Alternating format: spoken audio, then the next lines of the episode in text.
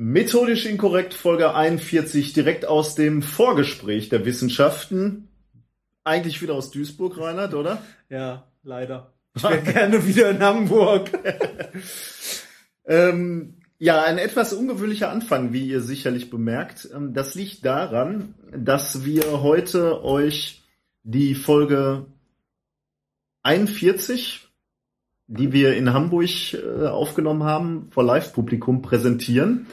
Äh, wir hatten aber das Gefühl, dass wir davor noch ein paar erklärende Worte sprechen müssen für die Leute, die ähm, neu dazugekommen sind, also die uns sonst auch so nicht kennen, weil es ist eine für uns nicht typische Folge, muss man sagen ähm, weil sie halt vor Publikum passiert ist und daher mehr Experiment hatte als sonst, weniger Erklärungen zu den eigentlichen Papern. Ein visuelles, äh, ja. eine visuelle Folge, kann man Dafür sagen. kann man uns sehen, wenn ja. man möchte. ja, scheiße. Äh, nein, wir, okay. hatten uns, wir hatten uns vorher vorgenommen, dass wir. Machen wir Ende hier, oder? wir hatten uns vorher vorgenommen, dass wir auf der Bühne auch äh, alles erklären äh, fürs Audiopublikum, aber ehrlich gesagt ist uns das nicht so gut gelungen, nee. weil wir uns dann doch haben treiben lassen von, den, äh, von dem Publikum. Äh, das war ein tolles Erlebnis, euch mal zu sehen, also die, die da waren, weil, weil es doch nochmal was anderes ist, wenn man direkten äh, direktes Feedback bekommt zu den Dingen, die man macht und feststellt, dass Leute tatsächlich lachen über den Kram, den wir hier fabrizieren. Haben wir schon gesagt, wo wir waren? Ich bin mir nicht ganz sicher. Ähm, wir waren auf dem äh, 31C3, dem Treffen, also dem Kongress des Chaos Computer Clubs in Hamburg. Genau, ja. Ähm, toll. Und da waren wir im Sendezentrum wiederum.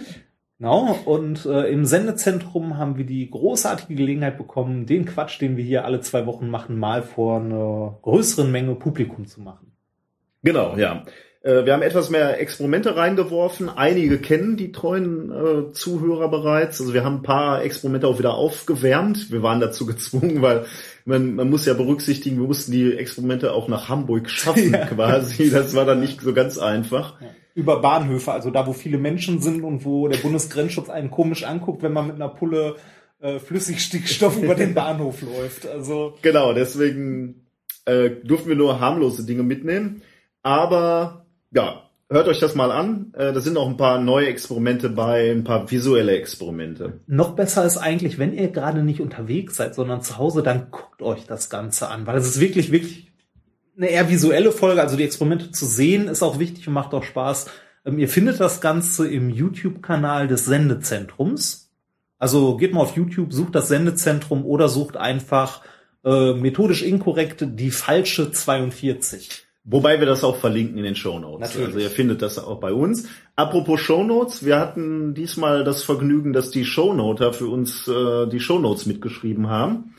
Äh, das heißt, ähm, die findet ihr also die, die Shownotes, äh, die von denen geschrieben wurden, und dafür sagen wir herzlichen Dank, findet ihr auch hoffentlich in den nächsten Tagen hier äh, unter unserer Folge. Äh, flatter, die könnt ihr auch gerne mal flattern, die äh, haben sich da Mühe mitgemacht. Ähm, ja, haben wir sonst noch erstmal nichts zu sagen, ne? Zum, ähm, zum 31C3. Machen wir nächste Folge, oder? Ja, ich glaube, dann liegt das auch schon wieder so lange her. Ja, aber dann ähm, können wir die Highlights, die, sind, die bleiben ja noch so im Gedächtnis hängen. Gut, schauen wir, vielleicht gehen wir noch mal etwas genauer drauf ein. Genau. In der Zwischenzeit hatten wir auch zwei Hörertreffen. Genau, eins hier in äh, Essen, zu dem wir eingeladen haben, und dieser Einladung sind viele Leute gefolgt. Also es waren, also ich war überrascht, wie viele Leute da waren, vor allem wie viele nette Leute da waren. Ja, genau. Äh, herzlichen Dank an alle, die gekommen sind. Äh, teilweise sind die Leute ja aus von weit angereist. Ja, und teilweise äh, auch unglaublich lang geblieben noch. Also Stimmt. das hat sich bis spät in die Nacht Der harte Kern hat noch bis drei Uhr, glaube ich, getrunken. Ja. ähm, ja, es war anstrengend. Wir wurden reichlich beschenkt. Äh, ja, ich habe das deutsche, äh, das deutsche Weltraumfahrtspiel geschenkt bekommen. Jetzt, wo ich näher drüber nachdenke, warum habe ich das Mad Scientist Spiel geschenkt bekommen? das kann ich dir nicht sagen. Wir haben Kaffee geschenkt bekommen, wir haben Experimente ja. geschenkt bekommen, wir haben ein Weihnachtswichteln gemacht. Es war ein sehr Kampfwichteln. Kampf es war Kampfwichteln. Ja, das, es war ein sehr eine sehr ähm, weihnachtliche Zusammenkunft, kann man sagen. Ja. Dann waren wir in Hamburg bei unseren Freunden von Hoaxilla. Ähm, wir haben das große Vergnügen gehabt, mit den beiden zusammen äh, eine äh, Sonderfolge aufzunehmen, die ihr ja auch schon äh, in unserem Feed findet und bei denen auch. Äh, das Ganze haben wir äh, Mathzilla genannt. Genau. Das ist ein bisschen drogenlastig, finde ich, aber drei Stunden, glaube ich, ganz gute Unterhaltung, beziehungsweise auch mal ein sehr interessanter Blick hinter die Kulissen der einzelnen Podcasts. Ich glaube, also mir, ja. mir hat das Gespräch extrem viel Spaß gemacht. Der Besuch in der Hoaxilla-Zentrale hat mir Spaß gemacht. Ja, auch. Und vor allem hat mir auch... Skepticats kennengelernt. Die, genau. Ähm, und mir hat vor allem auch Spaß gemacht, äh, am Abend gemeinsam ein Hörertreffen zu äh, bestreiten, was auch wieder, also am Rande des 31C3 stattgefunden hat ähm, und wo einige Leute vom 31C3 rübergekommen sind zum Hörertreffen und wir waren dann alles in allem auch über 40 Leute. Ich habe am Ende ehrlich gesagt nicht mehr gezählt. Ja, aber, es, aber es war auch toll. Also ich fand es echt schön. Und es waren auch einige nicht, äh, also einige waren tatsächlich auch für uns da. Ja, für uns war es ja ein, ein Auswärtsspiel. Ja. Äh, und das hat uns natürlich sehr gefreut. Ja. Ähm, an dieser Stelle, auch wenn es komplett überflüssig ist, falls ihr Hoaxilla nicht kennt, hört da mal rein. ja, ja wie, wie, ich äh, da auch schon gesagt habe, die machen das auch nicht schlecht. ja. Nein, also lieben Gruß nach Hamburg. Ähm, das, das war wirklich ein, Fest. Also äh, alle die Veranstaltungen, die wir in der Woche hatten, die wir in Hamburg waren. Ja, dann bleibt es eigentlich nur zu sagen, die nächste Folge, die nächste reguläre Folge, äh, die wieder so sein wird, wie ihr es von uns gewohnt seid, äh, nehmen wir in der nächsten Woche auf. Ähm, also am Montag und das, das, das heißt also Montag, 12. Januar ähm, und raus kommt sie dann vermutlich wie üblich, wie gewohnt am 13. Januar. Und dann der übliche Zwei-Wochen-Rhythmus, den ihr von uns kennt. Jo dann seit langer Zeit auch mal wieder eine reguläre Folge irgendwie. Ja, wir hatten jetzt ne? viele, viele. mal wieder. Wir haben ja ein paar Neuhörer gewonnen auf, also am 31C3 beziehungsweise drumrum. Ähm, da habe ich mir auch überlegt, wenn die jetzt so diese Folgen zurückgehen, dann ja. werden die eigentlich nie, also die, die erste Zeit nie so wirklich die die regulären Folgen erleben. Wir hatten den Jahresrückblick, wir hatten diese Live-Sendung, wir hatten Nobelpreise. Die auch vorher war, ja, ja, genau. Also von daher, äh, man muss schon ein bisschen zurück in der Zeit gehen, um so eine stinknormale Sendung von uns zu hören. Aber kommt ja jetzt wieder. Kommt wieder. Wir gehen wieder zu Brot und Butter. Ja. Über. Zurück ins Labor. genau.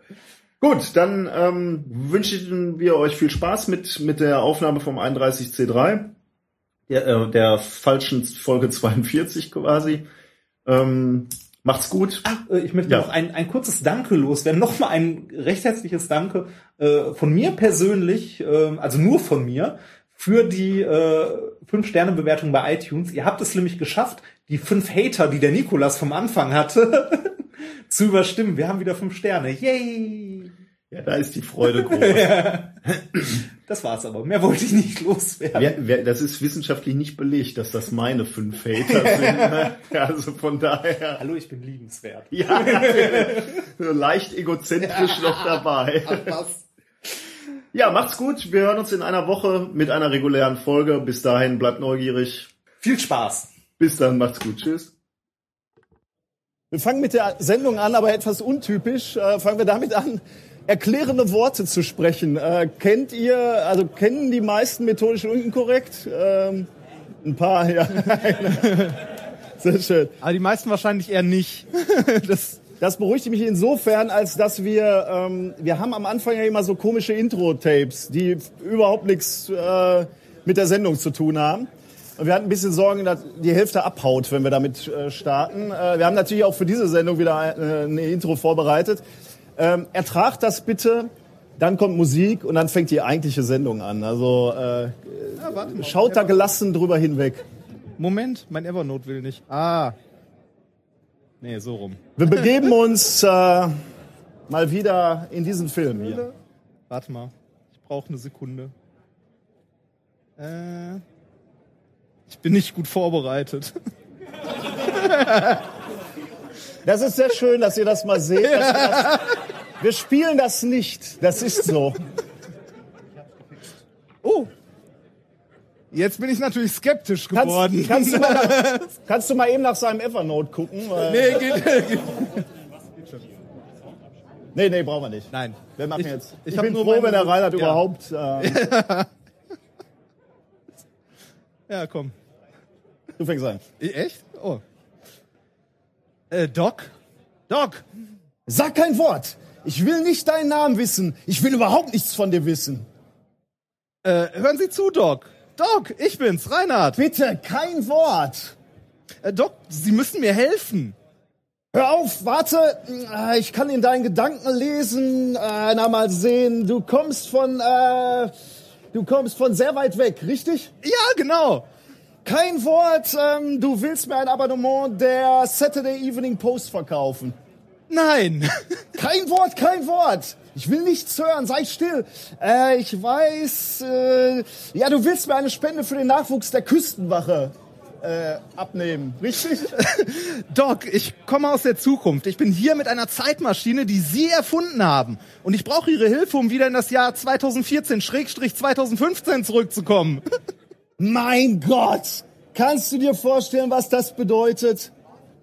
Das bedeutet, dass dieses verdammte Ding nicht funktioniert. Doc, Sie müssen mir helfen. Sechs Monate Arbeit für nichts und wieder nichts. Sie sind der Einzige, der weiß, wie Ihre Zeitmaschine funktioniert. Zeitmaschine? Ich habe keine Zeitmaschine erfunden. Also Sie müssen mir glauben. Ich sage die Wahrheit, Doc.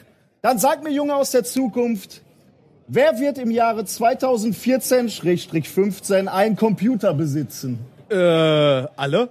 Mehrere? Es wird Kongresse dazu geben. Also ich denke, dass es weltweit einen Markt für vielleicht fünf Computer gibt. Äh, äh, doch, doch, die Computer werden alle im digitalen Internet miteinander verbunden sein. Das Internet wird wie eine spektakuläre Supernova im Jahr 1996 in einem katastrophalen Kollaps untergehen. Wie leistungsfähig werden denn deine Computer sein? Ja, also je nachdem, äh, typischerweise so ein paar Gigabyte RAM. Niemand braucht mehr als 640 Kilobyte RAM in seinem PC. Doc, Sie müssen mir zuhören. Nein, danke. Für heute Abend habe ich schon genug gelacht. Gute Nacht, Junge aus der Zukunft.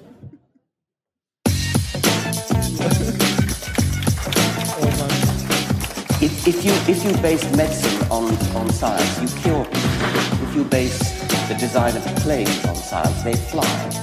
Um, if you base the design of rockets on science, they reach the moon.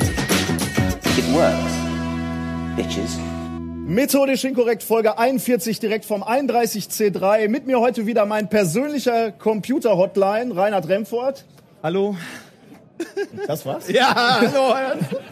Ich wollte jetzt nicht die peinlichen Geschichten auspacken, wo du sagst, ich kann mich nicht über, v äh, über VNC irgendwas irgendwo einwählen und die Lösung ist, das Kabel steckt nicht oder so. Vielen Dank, das erklärt auch den Rest von, von dieser Intro. Äh, und ich bin der größte Noob in diesem gesamten Stadtteil, Nicolas Wörl. Moin, moin. ähm, moin. Äh, vielen Dank, ja. Ich möchte, ich möchte kurz sagen zu dieser, äh, wir, wir, haben uns sehr schwer getan, ein Intro zu finden für diese Sendung, äh, weil wir wollten schon etwas haben für, für den Kongress, aber wir waren uns nicht so richtig sicher, was wir da finden. Und da haben wir beim vorletzten Hörertreffen gefragt, was denn eine gute Idee wäre. Und die Leute meinten, es wäre eine gute Idee, diese, diese falschen Prognosen mal wieder rauszukramen und die hier irgendwie in einem, in einem Kontext zu verwursten. Ähm, ich denke, dass es weltweit einen Markt für vielleicht fünf Computer gibt. Äh, Thomas Watson von IBM, äh, der dann ein bisschen durchge oder äh, dabei geholfen hat, äh, Computer überhaupt erstmal in jedes Büro zu bringen. Und mein, mein Lieblingszitat hat tatsächlich, also ich meine, man kann ja schon mal falsche Prognosen machen. Das ist völlig okay. Ich kann schon mal sagen, nächstes Spiel gewinnt Schalke oder verliert Schalke. Da, da liegt man nicht so spektakulär falsch. Aber wenn man einen Satz raushämmert. Ja, geht. Hättest du letztes Jahr gesagt, hier Dortmund. Ja, okay. Äh, Dortmund wird diese Saison deutscher Meister. Das, äh, das, da wäre man spektakulär gescheitert. Freust dich als Schalker. No, aber noch spektakulärer ist halt zu sagen, das Internet wird wie eine spektakuläre Supernova im Jahr 1996 in einer, in einem katastrophalen Kollaps untergehen. Sehr gut. Robert Metcalf, Gründer von 3Com. Äh, war, war leicht vorbei. Der junge Mann. Ja. Ähm, Kennt man heute auch nicht mehr so wirklich, oder? Nee. Ethernet-Verbindung hat er wohl äh, mit erfunden. Ironischerweise auch noch. Werbung. Es gibt ja durchaus Momente, wo man sich wünscht, man hätte die richtige Versicherung. Wenn man zum Beispiel krank ist oder so. So wie ich gerade. Äh, es gibt aber auch alle möglichen anderen Situationen, wo man sich denkt so, boah, hätte ich mir mal Gedanken um Versicherungen gemacht. Und genau hier kommt Clark ins Spiel. Mit Clark könnt ihr dabei sogar noch sparen. Als dein Versicherungsmakler überprüft Clark regelmäßig, ob du alle Versicherungen hast, die du brauchst und zeigt dir, wo du Geld sparen kannst oder wo du noch mehr Leistung rausholen kannst. Damit Clark als dein Versicherungsmakler auftreten kann, das heißt zum Beispiel Verträge für dich kündigen und neue abschließen, erteilst du Clark bei der Registrierung ein Maklermandat. Das heißt aber gleichzeitig, dass dieses Mandat von deinem, deiner alten Maklerin an Clark übergeht. Das ist nichts, was sich Clark ausgedacht hat, sondern ganz normale Praxis in der Versicherungsbranche. Du kannst deine Vollmacht zum Maklermandat aber natürlich jederzeit kostenfrei widerrufen. Außerdem hast du mit der Clark-App alle deine Versicherungen im Überblick und kannst sie von überall aus digital managen. Und wenn du mal auf der Suche nach einer neuen Versicherung bist, durchforstet Clark mit Hilfe modernster Technologien tausende Tarife, um genau den zu finden, der am besten zu dir und deinem Lifestyle passt. Und wenn wir schon beim Thema Sparen sind, die Jungs und Mädels von Clark lassen auch noch einen 30 Euro Shopping-Gutschein springen. Alles, was du dafür tun musst, ist dir die Clark-App runterladen, zwei deiner bestehenden Versicherungen hochladen und mit dem Code methodisch34 alles groß geschrieben, methodisch 34, bekommst du einen 30 Euro Shopping-Gutschein für Brands wie Ikea, Zalando oder Apple. Die Teilnahmebedingungen und alle weiteren Infos findet ihr wie immer in den Show Notes. Werbung Ende. Ähm, ja, wir, ähm, wir sind vom Methodisch Inkorrekt Podcast äh, und dankenswerterweise kennen den viele hier, deswegen brauchen wir nicht so ganz viel äh, erklären.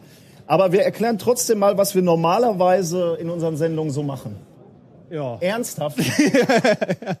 ähm, normalerweise läuft eine äh, Folge, also für die, die es nicht kennen, immer so ab. Ähm, wir sind beide Naturwissenschaftler, mehr oder weniger. Ähm, Physiker. Wer, wer von uns ist jetzt weniger? Der ohne Doktortitel. Ach so. halt Physiker und äh, wir haben uns immer relativ viel über Naturwissenschaften auch immer so in der Mensa unterhalten, äh, gerade über aktuelle Forschung und haben uns irgendwann gedacht so, ey, komm, wir reden da eh so so oft und so viel drüber, lass uns da doch mal einen Podcast zu machen und äh, damit haben wir dann irgendwann mal angefangen vor anderthalb Jahren. Anderthalb Jahren, ja, anderthalb Jahren. äh, 41, aber eigentlich 42 Folgen, weil wir mit einer Nullnummer dieser epische Fehler, den jeder macht, äh, mit der Nullnummer anfängt. Und deswegen äh, feiern wir jetzt irgendwie kein Jubiläum so richtig, weil wann feiert man? Bei 99 oder bei 100? Feiert man bei 41 oder bei 42? Äh, deswegen ist diese Sendung auch die falsche 42. Also 42 Folgen gibt's von uns, alle zwei Wochen. Ähm, üblicherweise so zwei bis drei Stunden, würde ich sagen. Deswegen sind wir hier so ein bisschen äh, in Zeitdruck. Oh, Geht. Ähm, wir machen das sonst immer so, dass wir uns gegenseitig jeweils zwei Paper vorstellen und die erklären, ähm, die uns halt irgendwie in der letzten Zeit begegnet sind, die wir interessant finden und die irgendwie ein bisschen schräg sind auch. Ähm, oder zumindest nicht so das Langweiligste, was man finden kann. Ähm, meistens zumindest. Äh, und das hätten wir heute auch gerne hier gemacht, aber wir haben uns gedacht, das ist ein bisschen langweilig für euch, wenn ihr uns nur zuguckt, wie wir uns unterhalten, weil ähm, weiß nicht, ich, ich höre Podcasts immer so beim Bahnfahren oder so, wenn ich mir lustige Leute in der Bahn angucke. Dann habe ich was zu sehen und was zu hören. Äh, deshalb haben wir gedacht, wir machen das heute so. Wir ähm, haben, ich glaube so, ja auch, haben wir vier Themen?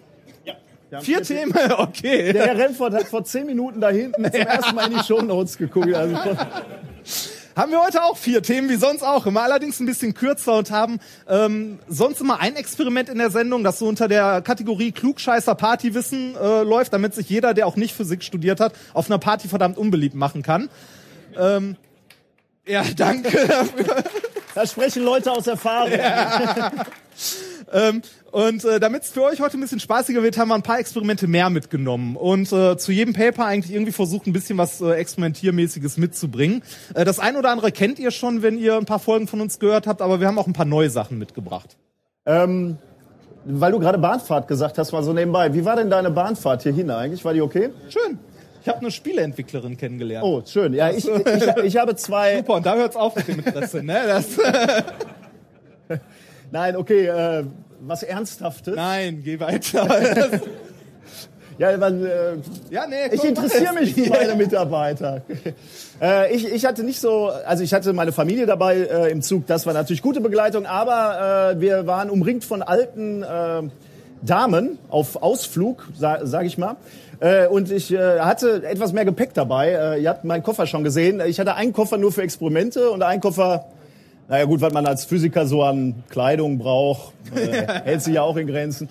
Ähm, aber ich hatte ein bisschen Schwierigkeiten, Platz für meinen Koffer zu, bringen, äh, zu finden und habe den dann so ein bisschen gequetscht in diese Gepäckablage, was dazu führte, dass ich von zwei Omas angeranzt wurde, dass doch ihr, ihr, ihr Hardcase-Koffer nicht so gedrückt werden soll. Ähm, worauf ich mich gefragt habe, was mag diese Frau in ihrem Koffer haben, dass es nicht gedrückt werden äh, darf? Und ich habe mir überlegt, ob ich meinen aufmache und sage, ich habe eine Rakete dabei und ich bin gewillt, sie zu benutzen. Aber ich habe es dann gelassen. Also meine Anreise war scheiße. Aber falls es dich interessiert, wie meine Natürlich. Du hattest deine liebenvolle Familie mit dabei. Ich war, ich war einsam alleine unterwegs auf dem Weg nach Hamburg. Ja, ich habe dem Reinhard nicht gesagt, mit welchem Zug ich fahre. Erst als ich dann hier war. Ich, ich Das hat er übrigens wirklich nicht gemacht. Ich habe ihn gefragt und er wollte nicht mit mir fahren. dann habe ich es bereut, als ich meinen Koffer gesehen habe mit den vielen Experimenten. Äh, sowas, äh, schlechtes Karma, das kommt auch immer wieder zurück. Ähm, Kon Kongress habe ich persönlich noch nicht so viel von gesehen. Ähm, Ich ein bisschen was und ich muss sagen, ich find's äh, saugeil und ich komme hier unglaublich dumm vor. also ich renne hier andauernd rum und Leute machen irgendeinen geilen Scheiß und ich verstehe nichts davon. Wobei doch ein geiles Erlebnis fällt mir gerade ein, hatte ich doch schon. Ähm, man man äh, hat ja immer so gelitten unter seinen Großeltern, die gesagt hatten, früher hatten wir gar nichts. Äh, dieses Ereignis äh, spielte sich heute ab mit mir in der Rolle des der alten Person und meinem Sohn in der Rolle des jungen äh, Kindes. Äh, ich habe nämlich oben, äh, wie heißt das, Pong? Also dieses äh, Computerspiel, Pong gespielt. Ähm, und hörte mich den Satz formulieren, ja, mehr hatten wir damals. Ja. Außerdem ist es trotzdem was geworden. Also, wir waren glücklich. ja, vielleicht glücklicher als so. Aber okay. Du hattest keine Spielkonsole? So ein Ja, NES oder so? Das ist doch wohl eine Top-Spiele. ähm, ich, ich war gerade so äh, irritiert, als ich das Ding wieder, also das war, hatte damals für uns die Welt bedeutet. Ich habe gerade den Controller in der Hand genommen und der wiegt ja nix. Warum auch? Ist ja nur ein, ein Poti drin äh, im Wesentlichen. Äh, das hatte ich gar nicht mehr so in Erinnerung. Also wie, wie crappy Techno äh, Technologie damals war. Aber okay. Eine Änderung äh, noch, also der, der Kongress im, im Vergleich zu Physikertagung. Wenn man zur Physikertagung geht, die auch ähnlich lang dauern, fünf Tage, das sind auch wahrscheinlich, äh, vermutlich sind ein paar mehr Vorträge, aber dann bekommt man so ein Buch hier. Da stehen alle Vorträge, alle Poster drin. Ähm, das gibt's hier auch nicht, ne? Das ist übrigens extrem peinlich, wenn man das erste Mal auf so eine Konferenz fährt, die DPG-Tagung, also die Tagung der Deutschen Physikalischen Gesellschaft, ähm, von seinem Professor gebeten wird, äh, Herr Remford, geben Sie doch mal ein Abstract ab, man, äh, neben der Diplomarbeit schreibt man irgendwas, der Prof sagt einem noch, machen Sie mal das und das Thema, ja, ja, komm hier, sind ja noch vier Monate Zeit, bis dahin werde ich was haben, worüber ich reden kann. Nach vier Monaten merkt man dann, Nein, hat man nicht äh, und bastelt dann im Zug, also es geht wahrscheinlich allen so, nicht nur mir, äh, bastelt dann im Zug auf dem Weg zur Konferenz noch irgendwas zusammen. Äh, ich möchte hinzufügen, das geht nur dir so. Nein, Also das geht mir, geht, so. mir geht das Und nicht Dann so. nimmt man dieses Ding in die Hand, blättert durch, sieht sein Abstract und merkt, fuck, das ist das einzige Deutsche in dem ganzen Band. Das war sau peinlich. Ich habe meinen Vortrag dann auch auf Deutsch gehalten. Ähm, Bitte, ne? Ich muss jetzt diese, diese Geschichte muss ich noch mal durchleiden. habe ich dir schon mal erzählt? Nein. Ich war dabei. Soll ich sie dir nochmal? Bitte nicht. Nicht? Lass uns ein Experiment Ja, machen. komm. Ein kleines, vielleicht habt ihr das, das könntet ihr aus unserem Podcast kennen. Also ich habe zwei dieser Konferenzbände. Ja, ich bin so alt, dass ich 2006 schon mal auf einer DPG-Tagung war.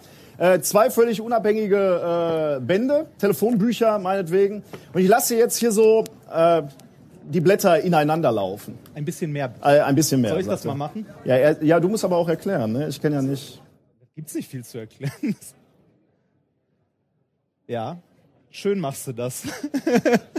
Das ist deine Erklärung. Mein Gott, Ja, ich dachte, wir nein, reden über was, Physik was, hier. was, was der Nikolas jetzt macht, ist, ähm, der blättert okay? diese beiden Bücher, ja, das, das passt schon. Der blätt- blättert diese beiden Bücher ineinander, so dass immer einzelne Seiten aufeinander liegen. Das heißt, die Kontaktfläche der beiden Bücher wird am Schluss, wenn er das schön und ordentlich gemacht hat, ähm, unglaublich groß sein, weil jede Seite ähm, immer die nächste Seite vom anderen Band halt so mit einer halben Seite kontaktiert. Die Dinger haben so, was weiß ich, 1000 Seiten. Das heißt, wir haben dann nachher äh, tatsächlich eine Kontaktfläche von ein paar Quadratmetern. Und äh, das heißt, zwischen diesen beiden Büchern, wenn wir gleich versuchen, die auseinanderzuziehen, ähm, wird äh, eine wird äh, du hast es nicht so mit praktischer Arbeit im Labor und so, ne? ähm, wird wird unglaublich viel, also äh, wird unglaublich viel Kontaktfläche sein. Das heißt, die Reibung zwischen diesen Büchern wird unglaublich groß sein, obwohl die eigentliche Kraft, die ähm, die eigentliche Kraft, die senkrecht auf die Seiten wirkt, wird halt sehr, sehr klein nur sein. Also da, wir werden die nicht zusammenpressen, sondern die liegen nur locker zusammen. Äh, Das heißt, die Normalkraft, die auf die Fläche wirkt, ist relativ klein. Aber die Fläche ist verdammt groß. Das heißt, die Haftreibung wird auch relativ groß sein. wir haben da mal äh, Löcher an die Seiten reingebohrt, weil wir eigentlich äh, gehofft hatten, dass wir den Herrn Wörl irgendwie dran aufhängen können.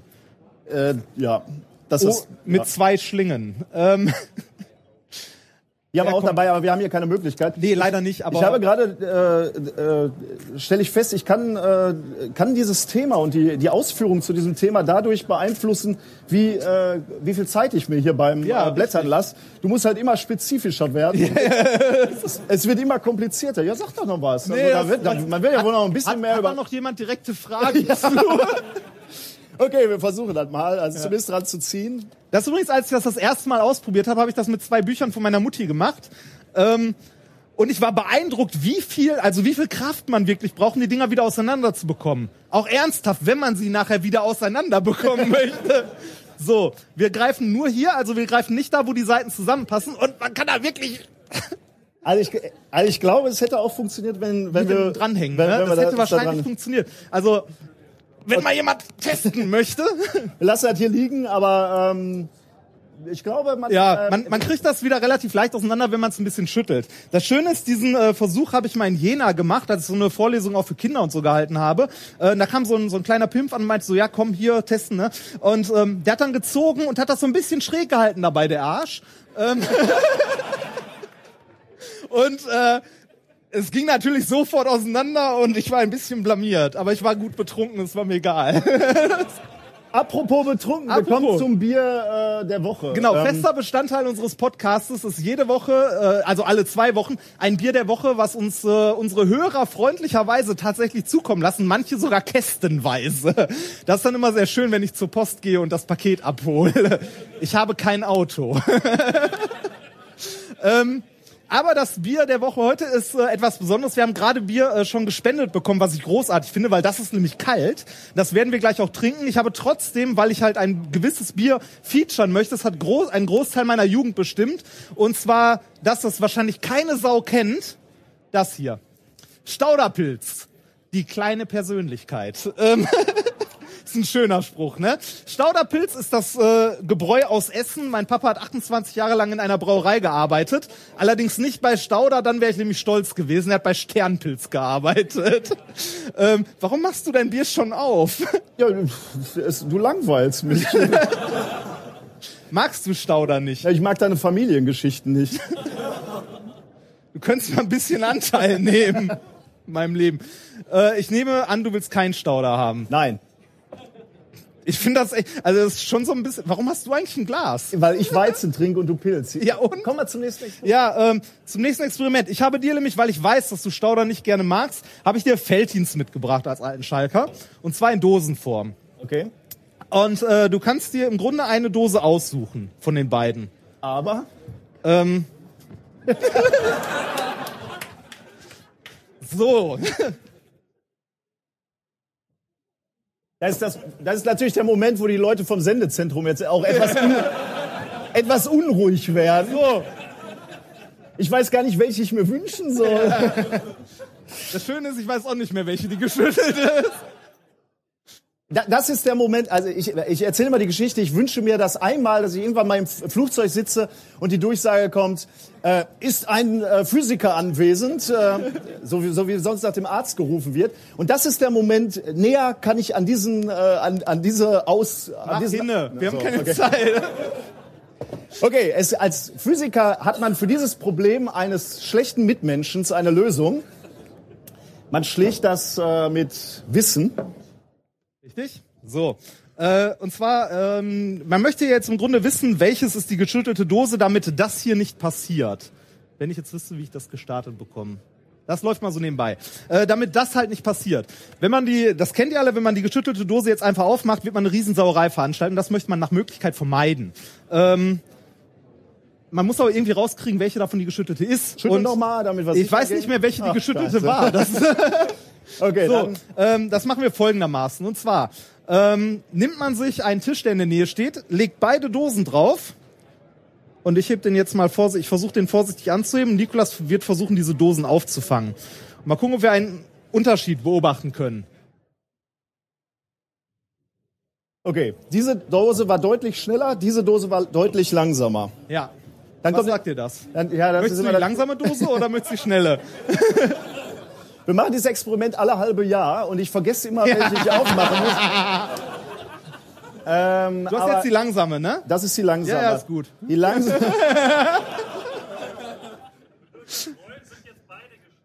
Ja, das, das hält sich aber noch in Grenzen. Das war Das die, ist das war die schnelle. Ähm, ich bin mir aber nicht so ganz sicher, weil äh, das ist ja auch schon mal schief gegangen. Ne? Du müsstest jetzt mutig sein.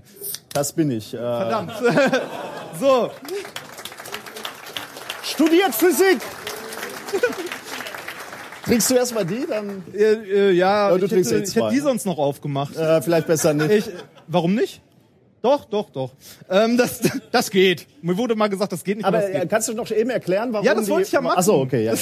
Okay, ich habe So, nichts gesagt. warum ist die Dose jetzt langsamer als die andere? Das hat folgenden Grund. Während die Dose zu ist und nicht geschüttelt ist, befindet sich das CO2 da drin in Lösung, in Bier und in dem kleinen Belt, also in dem kleinen Hohlraum da drüber. Wenn wir die jetzt schütteln, bringen wir dieses Gleichgewicht ein bisschen durcheinander und lösen mehr CO2 in der Flüssigkeit und es wird ausperlen und zwar in kleinen äh, Bläschen am Rand. Wenn wir jetzt die Dose aufmachen, die geschüttelte, dann wird der Druck da drin spontan abfallen. Das CO2 wird ausperlen, das an diesen Nukleationsstellen, also an Unreinheiten am Rand sitzt, nach oben schießen und das ganze Bier mitnehmen und eine Riesensauerei veranstalten. Ähm, viele von euch wissen wahrscheinlich, wie man dem Ganzen entgegengeht, und zwar richtig. Das bringt gar nichts. Überhaupt nichts. Das bringt überhaupt nichts. Und wie ich hinzufügen möchte, das haben wir empirisch ermittelt. Also wir, wir haben Messreihen gemacht. Ähm, die Bläschen sitzen ja, wie wir wissen oder wie wir gerade gelernt haben, am Rand. Also nicht oben oder so, sondern am Rand. Das heißt, wenn irgendetwas überhaupt was bringt, dann ist es folgendes, und zwar da an der Seite gegenzuschnipsen, weil sich damit die Bläschen, die sich an der Seite festgesetzt haben, wieder lösen. Dabei dreht man die Dose ein bisschen, dass man alles äh, halt erwischt. Und äh, mit etwas Glück kann man danach die Dose aufmachen und es wird nicht mehr überschäumen. Als ich das das letzte Mal erzählt habe, sagte mir jemand aus dem Publikum, das funktioniert nicht. er hatte recht. Aber das, das, das war auch, das war auch? Weizen. Ja, das war ein Weizen. Das war so, ähm, wer ist denn dafür, dass ich das hier probieren sollte? Ja, das dachte ich mir. Ja, äh, die Hand vom Ralf bleibt unten, ne? Der Chef vom Sendezentrum. ne? Ich, Aber ich gehe mal hier so mittig hin. Claudia äh, sagte auch gerade, du sollst ein bisschen Nee. noch weg von der Technik gehen. Da ist gut, okay. Jetzt, So. Ihr misstraut der Physik. Ich auch. ah, Das funktioniert nicht. ja. Gut. Äh, also, Also dafür, dass die geschüttelt war, Ja. wie sonst war das halt ist, okay. ist okay. Mit Cola funktioniert das großartig, aber Also nur, nur damit ihr seht, welche enorme wissenschaftliche Relevanz wir euch hier gerade präsentieren. Dazu gibt es Paper. Ne? ja, Äh, ernsthaft, ernsthaft. Da haben sich Leute wirklich hingesetzt und haben dazu äh, was aufgeschrieben und das wurde publiziert. Weil das, das spielt halt immer eine Rolle, sobald Flüssigkeiten, die irgendwie mit einem Gas angereichert sind, transportiert werden sollen. Weil die ein, ach so, der Grund, warum das langsamer rollt, das habe ich gar nicht erklärt, ne? Nee, oder? ich dachte, du Ach so, ja. Äh, der Grund ist ja der, ich habe ja gerade gesagt, es sammeln sich äh, diese Bläschen am Rand und der Reibungskoeffizient zwischen Wand, Bläschen und Flüssigkeit ist ein anderer als zwischen Wand und Direktflüssigkeit. Das heißt, die geschüttelte Dose bringt mehr Masse in Bewegung, während sie rollt. Also ähm, mehr Masse, die sich dreht.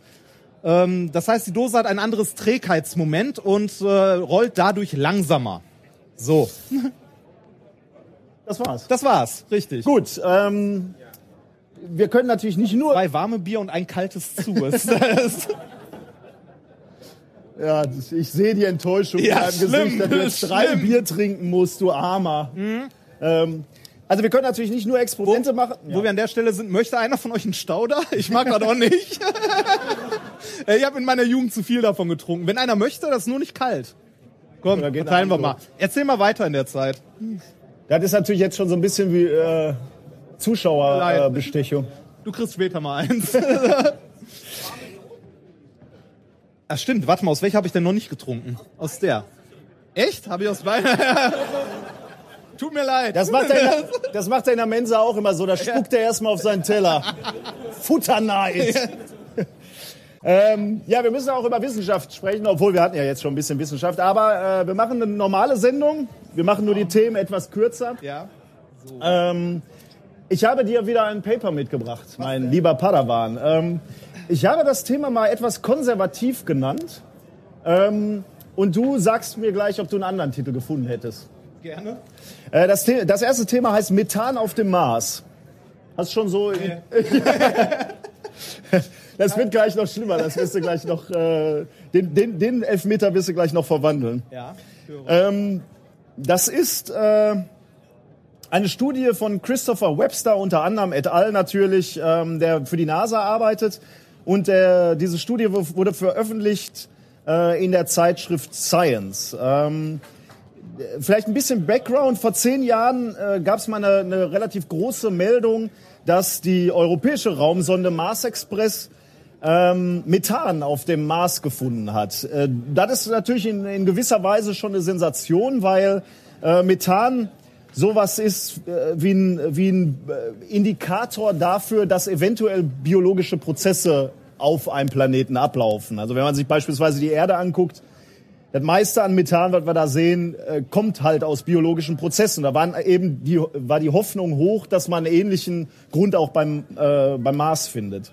Ähm, umso größer war dann die Enttäuschung, als der Kollege hier, äh, Curiosity ist das, ähm, nach der Landung, also er hatte auch einen Spektrometer dabei, äh, nach der Landung relativ wenig Methan gefunden hat. Ähm, also um genau zu sein, ähm, nur ein Sechstel von dem, was man sich erhofft hatte.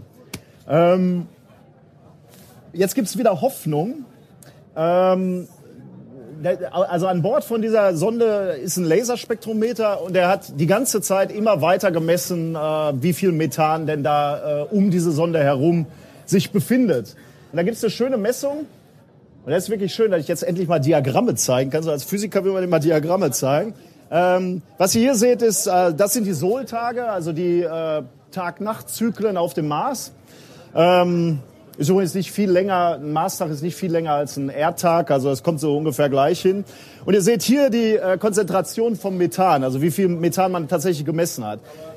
Relativ lange, langweilig und wenig, aber man sieht so zwei äh, Spikes, zwei Erhöhungen. Und zwar äh, sind die schon relativ dramatisch. Also wir, wir kommen hier von äh, im Durchschnitt 0,7 äh, Parts per Billion Volume, ist egal, aber äh, ist also mindestens so auf den, den zehnfachen Wert. Das ist natürlich schon erheblich, aber es fällt natürlich auch was auf, ähm, was ein bisschen komisch ist. Äh, das ist immer nur sehr kurzfristig und fällt dann wieder ab. Also und jetzt kommt deine Chance, daraus einen Titel zu machen. Kurze Ausstöße von Methan. Ansonsten habe ich vorhin schon gedacht, aber das ist ein bisschen zu flach. Äh, Ja, ja, stimmt, das ist selbst für dich zu machen. ähm, also, wa- was daran komisch ist, Wie lange promoviert man im Durchschnitt nochmal?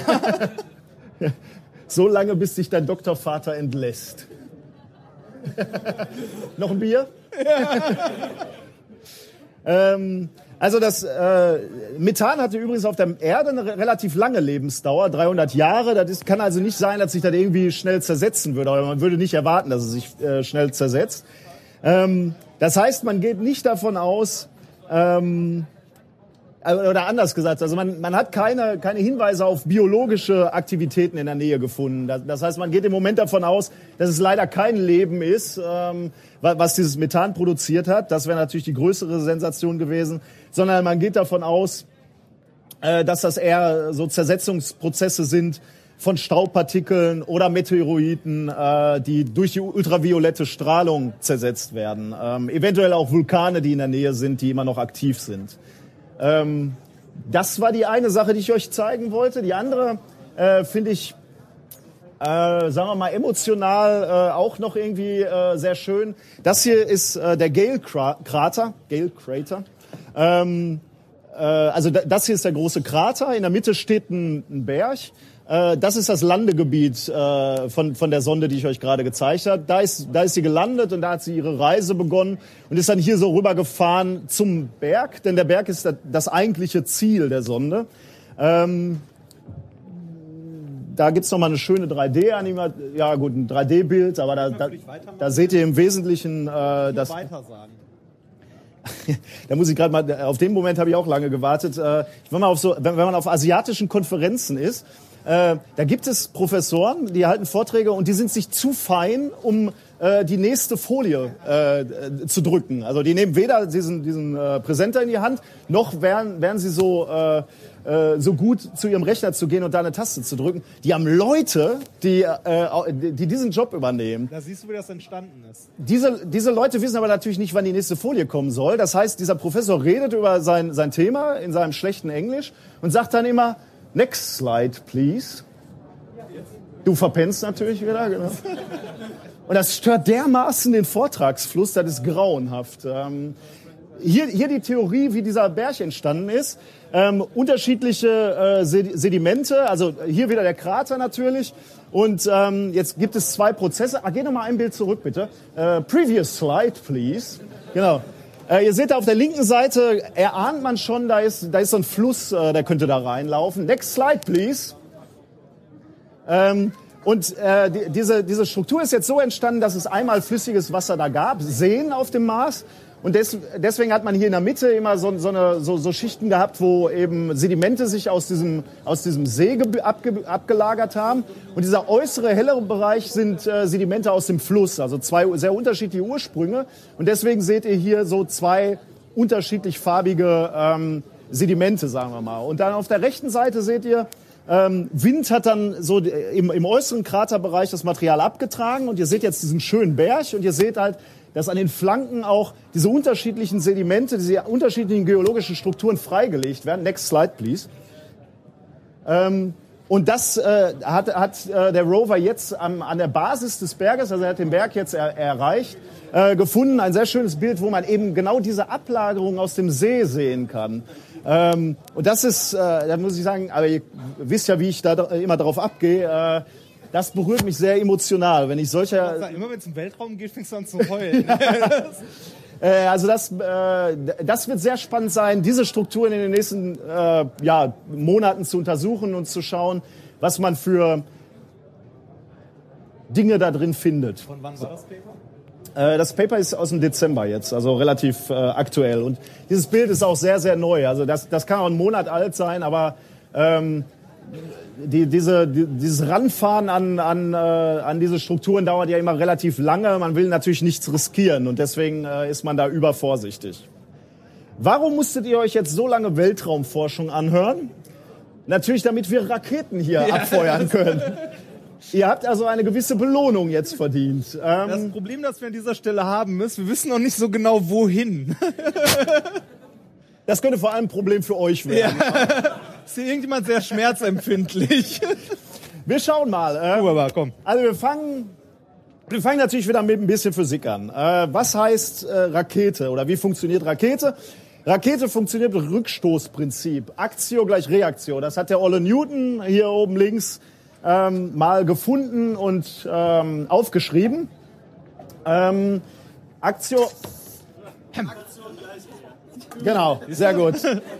Das war das erste Experiment. Wurde aber nicht besonders äh, ordentlich zusammen. Die steht ja nicht mal. Aber hast du die Dose schon leer oder warum ist ja, die ist leer. Komm mal weiter.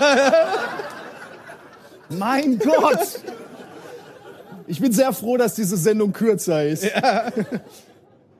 Also Ich habe sonst auch nicht drei Bier hier stehen. Aktio gleich Reaktion. Ja. Ich bin mal gespannt, welche Reaktion du gleich auf drei Bier äh, in einer Stunde zeigst. Wird zunehmend lustiger. Für mich auf jeden Fall. Aktio gleich Reaktion. Das heißt, wenn ihr in einem Einkaufswagen sitzen würdet und ihr schmeißt äh, die Einkaufsgegenstände raus, nicht, dass als junger Vater mir diese Situation bekannt vorkommen würde, ähm, dann rollt er, also wenn, wenn, wenn schwere Gegenstände, Bierflaschen rausgeschmissen werden, dann rollt der, äh, der, ähm, der Einkaufswagen in die andere Richtung. Das gleiche könnt ihr natürlich im Ruderboot machen. Ihr schmeißt eure Ah, meine Frau ist jetzt da, deswegen sage ich nicht die, die Liebste raus oder wen auch immer, äh, weil's, weil das romantische Date dann doch nicht so läuft. Dann werdet ihr praktischerweise in die andere Richtung fahren, in die ihr dann auch wollt. Ähm, die Geschwindigkeit, mit ihr, der ihr von der rausgeworfenen Frau äh, euch entfernt, hängt stark davon ab, wie viel Masse ihr aus dem Boot rauswerft. Oh. Je mehr Masse, desto schneller bist du weg. Ne? Ich habe mir diese Metapher nicht ausreichend überlegt. ähm, ja, also wie schwer die, äh, ja okay. Ja. Und äh, wie schnell ihr sie rausschmeißt. Fassen wir das kurz zusammen. Impulserhaltung. Genau. Impulserhaltung habe ich mal aufgeschrieben. Das P steht bei uns Physikern immer für Impuls. Ist gleich Masse mal der Geschwindigkeit. Also je schneller ihr was rausschmeißt oder je mehr Masse ihr rausschmeißt aus dem Boot, desto schneller geht ihr in die andere Richtung. Das kann man mit einer Rakete sehr schnell, Sehr schön vor sehr, allem. sehr schön simulieren. Ja, genau. Ich habe die noch nie ausprobiert. Ähm, wir hatten sonst immer nur so eine kleine und der äh, Nikolas hat sich gedacht, er kauft mal eine neue, weil wir uns die andere immer in unserer Uni ausgeliehen haben. Und jetzt haben wir endlich eine eigene. Juhu, danke für euer Flattergeld. Ähm, Ja, das habt ihr finanziert. Ja. Ja, genau. Genau, also ihr seid schuld, wenn Leute verletzt werden. so, ähm, die ist echt ein bisschen unheimlich, muss ich sagen. Ja, die sieht nur so unheimlich aus. der Nikolas sagte mir vorhin übrigens, in ihrer letzten Ausbaustufe schafft diese Rakete 100 Meter Höhe. Höhe. Höhe. Breite natürlich noch mehr. Ja. Ähm, So. Also ich habe mir überlegt, ähm, wenn wir das jetzt machen, ist das, äh, ist das Körperverletzung, Stimmt, wir brauchen einfach nur jemanden, der nicht haftbar ist. der nicht haftbar ist und wo, wo ich maximal für ähm, äh, nicht geleistete Aufsichtspflicht äh, ähm, verknackt werde. Willst du mir helfen? Ja, komm. Das ist mein Sohn. Ich, ich hörte in den vergangenen Tagen ein paar Mal, dass er mir ähnlich sieht. Okay, äh, wie haben wir das schon mal gemacht? Also du, du musstest erst daran ziehen, glaube ich, ne? Äh, Also, genau, ist natürlich ein guter. Genau, du hast jetzt gezogen, ne? Jetzt lässt nochmal los. Genau. Wir machen erstmal hier. Also mach, mach nochmal, bitte. Zieh nochmal, genau. Und lass los. Ich möchte dabei auch noch, also ihr müsst keine Angst haben, der Nikolas ist nicht nur Physiker, der ist auch noch Physikingenieur. Also der hat beides gemacht. Also wir haben hier tatsächlich einen Ingenieur auch noch stehen. Das ist lange her. Ich habe auch mal Maschinenbau studiert, hat auch nicht funktioniert.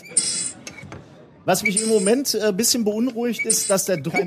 Äh, doch, aber äh, er zeigt mir den Druck nicht ein an. Das heißt, äh, es wird etwas äh, unkontrollierbar. Ich hatte mir natürlich die Parameter, die funktionieren, rausgeschrieben. Dieses Scheißding ist echt schon kaputt. Wahnsinn. O- So viel zu guter Ja, Vorbereitung. Okay, ähm, wir versuchen es mal in eure Richtung. Genau, Duck and Cover. Oh, ihr kennt Duck und Cover noch. Geil. Okay, wir versuchen, wir versuchen jetzt erstmal ohne, äh, ohne Wasser. Äh, wärst du so gut? Komm, Warte mal, ich geh mal sollen so wir so fünf, Sollen wir so einen Fünfer-Countdown machen? Von fünf runter? Okay, bitte? Fünf. Achso, warte, stopp, genau, Sicherung. Meine Frau äh, war bei diesen äh, äh, Teststarts dabei, die immer in die Hose gegangen sind. Äh, okay. Dann nochmal. Fünf, vier, drei, zwei, eins.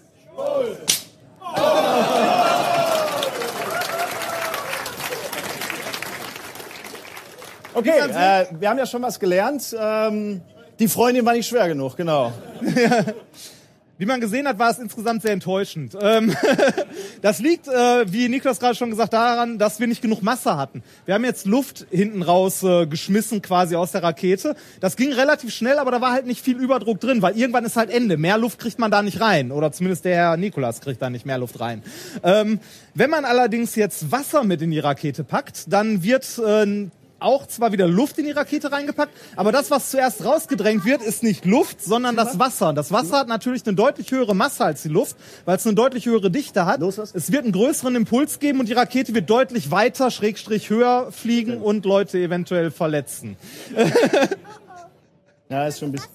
Dazu muss man sagen, an unserer Uni, äh, die Universität Duisburg-Essen, äh, gibt es äh, jedes Jahr so eine Veranstaltung, das heißt Freestyle Physics, ganz, ganz viel für Schüler, äh, bla. Und das Ding steht in der Wikipedia als größter deutscher Wasserraketenwettbewerb. Das finde ich immer noch beeindruckend, wer auch immer, welcher Troll auch immer das da rein eingetragen hat. Okay, steht da teure Technik oder?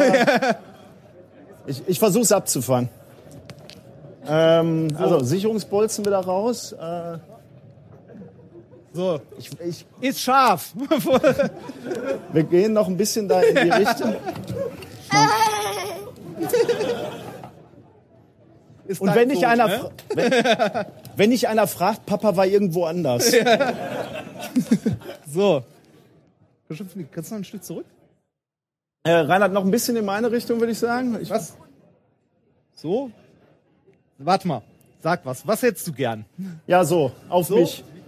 Dein schönster Traum. Ich werde nass dabei, ne? Okay. Geh vielleicht noch ein bisschen näher mit dem Gesicht ran. Warte. Okay, fünf, vier, drei, zwei, eins.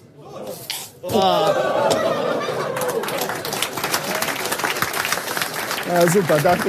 danke. Harr. So, äh, geht, geht noch alles so grundsätzlich oder?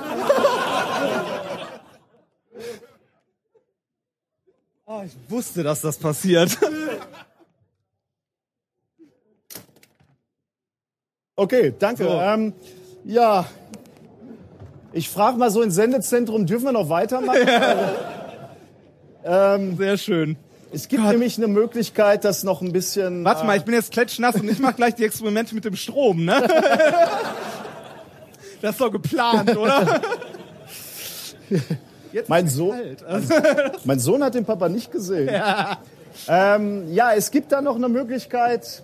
Das war ja schon nett, ne? Aber bis zum Mond kommt man damit halt nicht. Und es ist halt auch nur endlich, also man, man kann maximal so vielleicht zwei Drittel Wasser da reinhämmern und ein bisschen Luft rein noch, aber irgendwann ist Ende. Äh, Das heißt, mit Wasserraketen kommen wir nicht zum Mond und geschweige denn zum Mars. Das heißt, wir müssen irgendwie auf andere ähm, Energiequellen zurückgreifen. Und die erste Energiequelle, die einem äh, Physiker da einfällt, ist, ich habe keine Ahnung mehr, frag einen Chemiker. Ähm, und wenn man einen Chemiker fragt, dann ähm, haben Chemiker oft so geile Sachen rumstehen.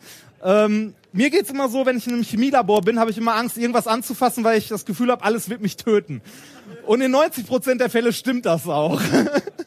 ähm, was wir hier mitgebracht haben, ist etwas, das wir auch im Labor relativ häufig zum Putzen benutzen, und zwar äh, Isopropanol, äh, Alkohol im Grunde. Das heißt, wir packen jetzt mal... Damit kennt der Reinhard sich aus. Ja, richtig. Wir brauchen keine Sorgen Da habe ich eine haben. gewisse Expertise. so, wir packen ein bisschen Alkohol. Boah, stinkt das. Ähm, ein bisschen Alkohol hier rein. Wobei, so viel brauchen wir gar nicht. Darf ich, Ähm, äh, ja, lass, lass mich, während du das vorbereitest, eben eins, eins sagen. Also, äh, der, der Trick ist, wir haben ein relativ großes Molekül. Wir lassen es reagieren mit Sauerstoff, dann bilden sich andere Moleküle, CO2 im Wesentlichen und Wasser. Also es ist eine relativ saubere Verbindung, aber dazu noch relativ viel Energie. Ähm, und das, äh, das nutzen wir. Also diese Energie können wir nutzen für den, für den Vortrieb. So, ich hoffe, dass das so halbwegs funktioniert. Wir haben das hiermit noch nicht so oft ausprobiert. Ähm, wir, wir brauchen noch quasi so gut wie gar keinen Alkohol da drin. Also das meiste schütten wir jetzt noch aus, dass möglichst eigentlich äh, nichts Flüssiges mehr in der Pulle ist. Dauert ein bisschen. So. Ähm, Streichhölzer? Die liegen bei dir schon hinter deinem Notebook. Wo? Was? Ah, Okay. So, hier ist jetzt im Grunde nur noch äh, Isopropanoldampf drin. Der alleine würde nicht funktionieren, weil der nicht zündet. Man braucht zum Zünden auch immer Sauerstoff, um halt irgendwie eine Reaktion hervorzurufen. Das heißt, wir drücken die ein paar Mal, dass hier halt auch Luft reinkommt. Ich hoffe, dass das reicht. Das ist nämlich auch einmal eins dieser wunderbaren Experimente, die gerne mal nicht funktionieren. So. Oh. Mit dem Gesicht noch ein Stück runter. so, ich hoffe mal, dass das funktioniert. Wenn nicht, äh, probieren wir es nochmal. Das ist nämlich ein sehr schönes Experiment. So.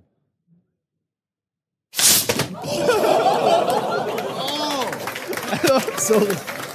Alles klar, oder? Mein Gott. Wie ihr seht, das geht ordentlich ab. Ähm, ich, ähm, So, äh, dazu muss man auch noch sagen, ähm, Äh, ist egal. Also, gute Nachricht für euch. Die, ganz, die gefährlichen Experimente für euch sind jetzt vorbei. Äh, Ab jetzt riskieren wir nur noch sein Leben. ja. Dass ihr da so drauf abgeht, das ist mir eine Freude. Das sage ich euch. Das geht auch mit nein. Achso, äh, don't try this at home. also nicht nicht at euer home, ne?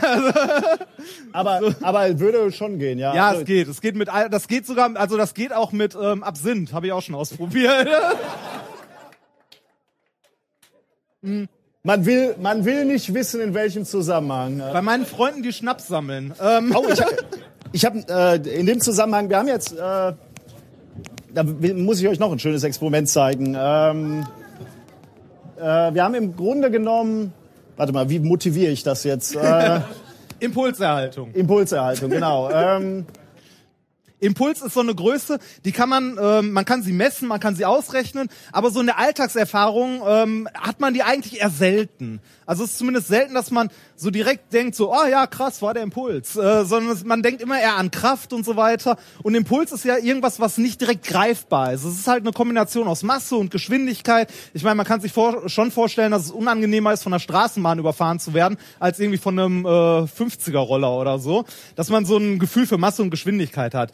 Ein sehr, sehr schönes Experiment ist allerdings das, was der Nikolas jetzt noch mitgebracht aber, hat. also dein Vergleich mit dem äh, 50-Tonner passt da ganz gut. Also äh, ich zeige euch erstmal ein Experiment, wenn ich den Basketball fallen lasse, dann springt er zurück und etwa so hoch, wie ich, wie ich ihn hab fallen lassen. Ein bisschen Energie geht verloren, weil ich den Boden erwärme und den Ball, aber äh, im Wesentlichen kommt er zurück. Genauso der Tennisball, ja, der auch nicht mehr der, äh, der Beste ist. Aber ihr seht, keiner von den be- beiden Bällen springt natürlich höher als, ich ihn, äh, äh, als die Höhe, von der ich ihn losgelassen habe. Jetzt lasse ich beide zusammenfallen und dann passiert was Erstaunliches. Äh, der, der kleine Ball geht äh, relativ äh, stark ab. Ähm, das kann man sich relativ leicht erklären. Ähm, äh, der, Sam- also der, der, ich lasse diesen Ball aus einem Meter etwa fallen. Kann man ausrechnen, welche Geschwindigkeit er erreicht. Er erreicht ungefähr vier Meter pro Sekunde. Er kommt also hier unten an und dreht um mit vier Meter pro Sekunde, wird von der Erde reflektiert, geht also mit vier Meter pro Sekunde nach oben. Der kleine Ball kommt gerade aber noch von oben quasi. Ähm, prallt auf, also mit, mit vier äh, Meter pro Sekunde auch. Der fällt ja mit der gleichen Geschwindigkeit. Jetzt stellen wir uns vor, wir sitzen hier auf dem Basketball. Wir sind so kleine Ameisen und sitzen da drauf. Ähm, das heißt, für uns wäre der Basketball ruhend. Wir nehmen den sozusagen als unser Bezugssystem wahr, als unsere Erde. Darauf sitzen wir. Das heißt, dann würde der Ball für uns, da wir uns selber mit vier äh, Meter pro Sekunde nach oben bewegen und der, der Tennisball mit vier Meter pro Sekunde nach unten, für uns sieht so aus, als würde der Tennisball mit acht Meter pro Sekunde auf uns zurasen. Er wird genauso natürlich reflektiert mit acht Meter pro Sekunde. Und ähm, da der, unser, unser Bezugssystem, unser Ball sich aber auch noch mit vier Meter pro Sekunde äh, bewegt, äh, hat nachher dieser Tennisball, der kleine Tennisball, eine Geschwindigkeit von zwölf Metern pro Sekunde.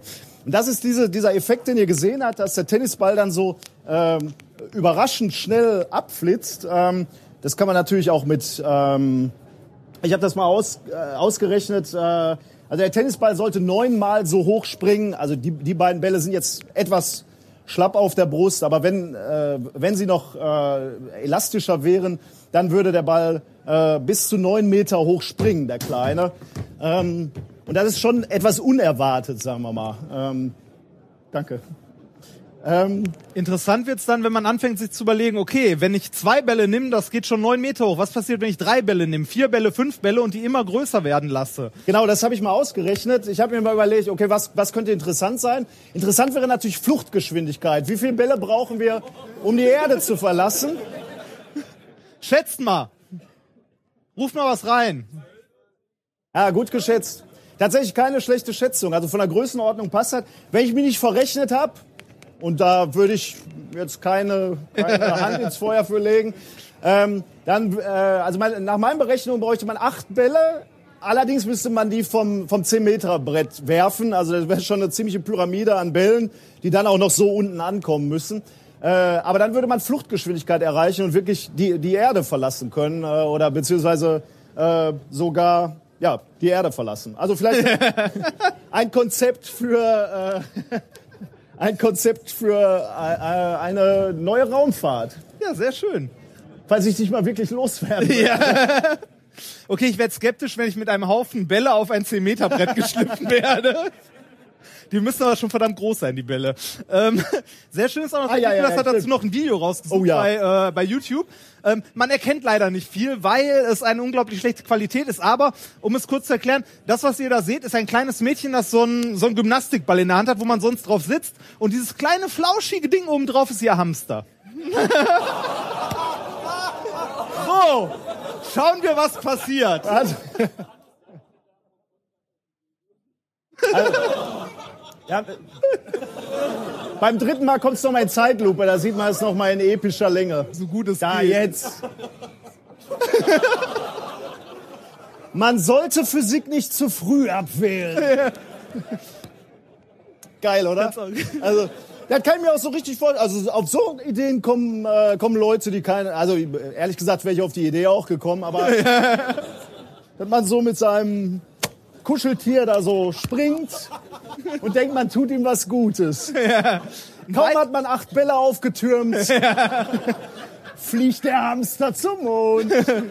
Hamster im Weltraum. Das, ähm, ein weiteres schönes Beispiel, das der Nikolas noch bei YouTube gefunden hat, ist, ähm, dass der Impuls von verschiedenen, ähm, ich sag mal so Reaktionspartnern dummerweise auch bei einer einzigen Person landen kann. Das kann sehr schmerzhaft werden. Es sind wieder Medizin, also diese Gymnastikbälle im Spiel. Drei Personen und einer hat die Arschkarte gezogen. Ratet wer? Der Rainer. Nein, da war ich nicht beteiligt. Es ist einfach, äh, hier seht ihr, was passiert, wenn zwei Leute aufeinander zulaufen mit diesen Gymnastikbällen. Ähm, es wird einfach der deutlich größere wird natürlich äh, die deutlich kleinere Person einfach überrennen sozusagen, beziehungsweise einfach ähm, weghauen. Da sind wir wieder beim Beispiel, ja.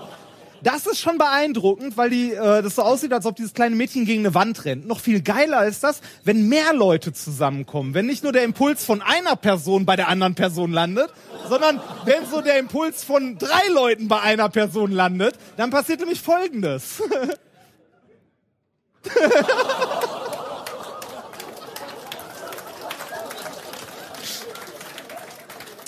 Das ist tatsächlich großartig. Ich finde das super schön. Das, das, ist so die kleine Rache der Physiker. Ja. So, ähm, nach diesem ganzen Impulsgezeugs kommen wir mal zu dem äh, zu einem wissenschaftlichen Thema, das ich mitgebracht habe. Und zwar handelt es von Schlafproblemen. Ähm, Ihr kennt das vielleicht, ihr, ihr liegt in eurem Bett, habt euer iPad in der Hand, euer Kindle oder sonst was und lest. Früher war das so, da hatte man noch die Taschenlampe in der Hand und hat auf das Buch geleuchtet. Heute leuchten die Dinger von selbst. Man muss nicht mehr mit einer Taschenlampe da rumfuchteln. Ähm, die Frage ist, hat sich irgendwas dadurch verändert für uns? Und um es kurz zu machen, ja hat es. Ähm, dazu gibt es ein Paper, das ich mitgebracht habe. Das ist ähm, mit folgendem Titel und irgendwas.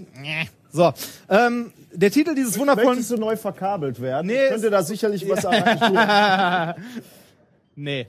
Ähm, der wundervolle Titel dieses Papers ist äh, Evening Use of Light Emitting E-Readers Negatively Affects Sleep, uh, Circadian Timing and Next Morning Alertness. Erschienen ist das Ganze in Proceedings of the National Academy of Science of the United States of America.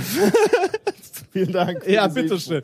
Ähm, ich könnte jetzt auch noch versuchen, die Namen derjenigen vorzulesen. Oh.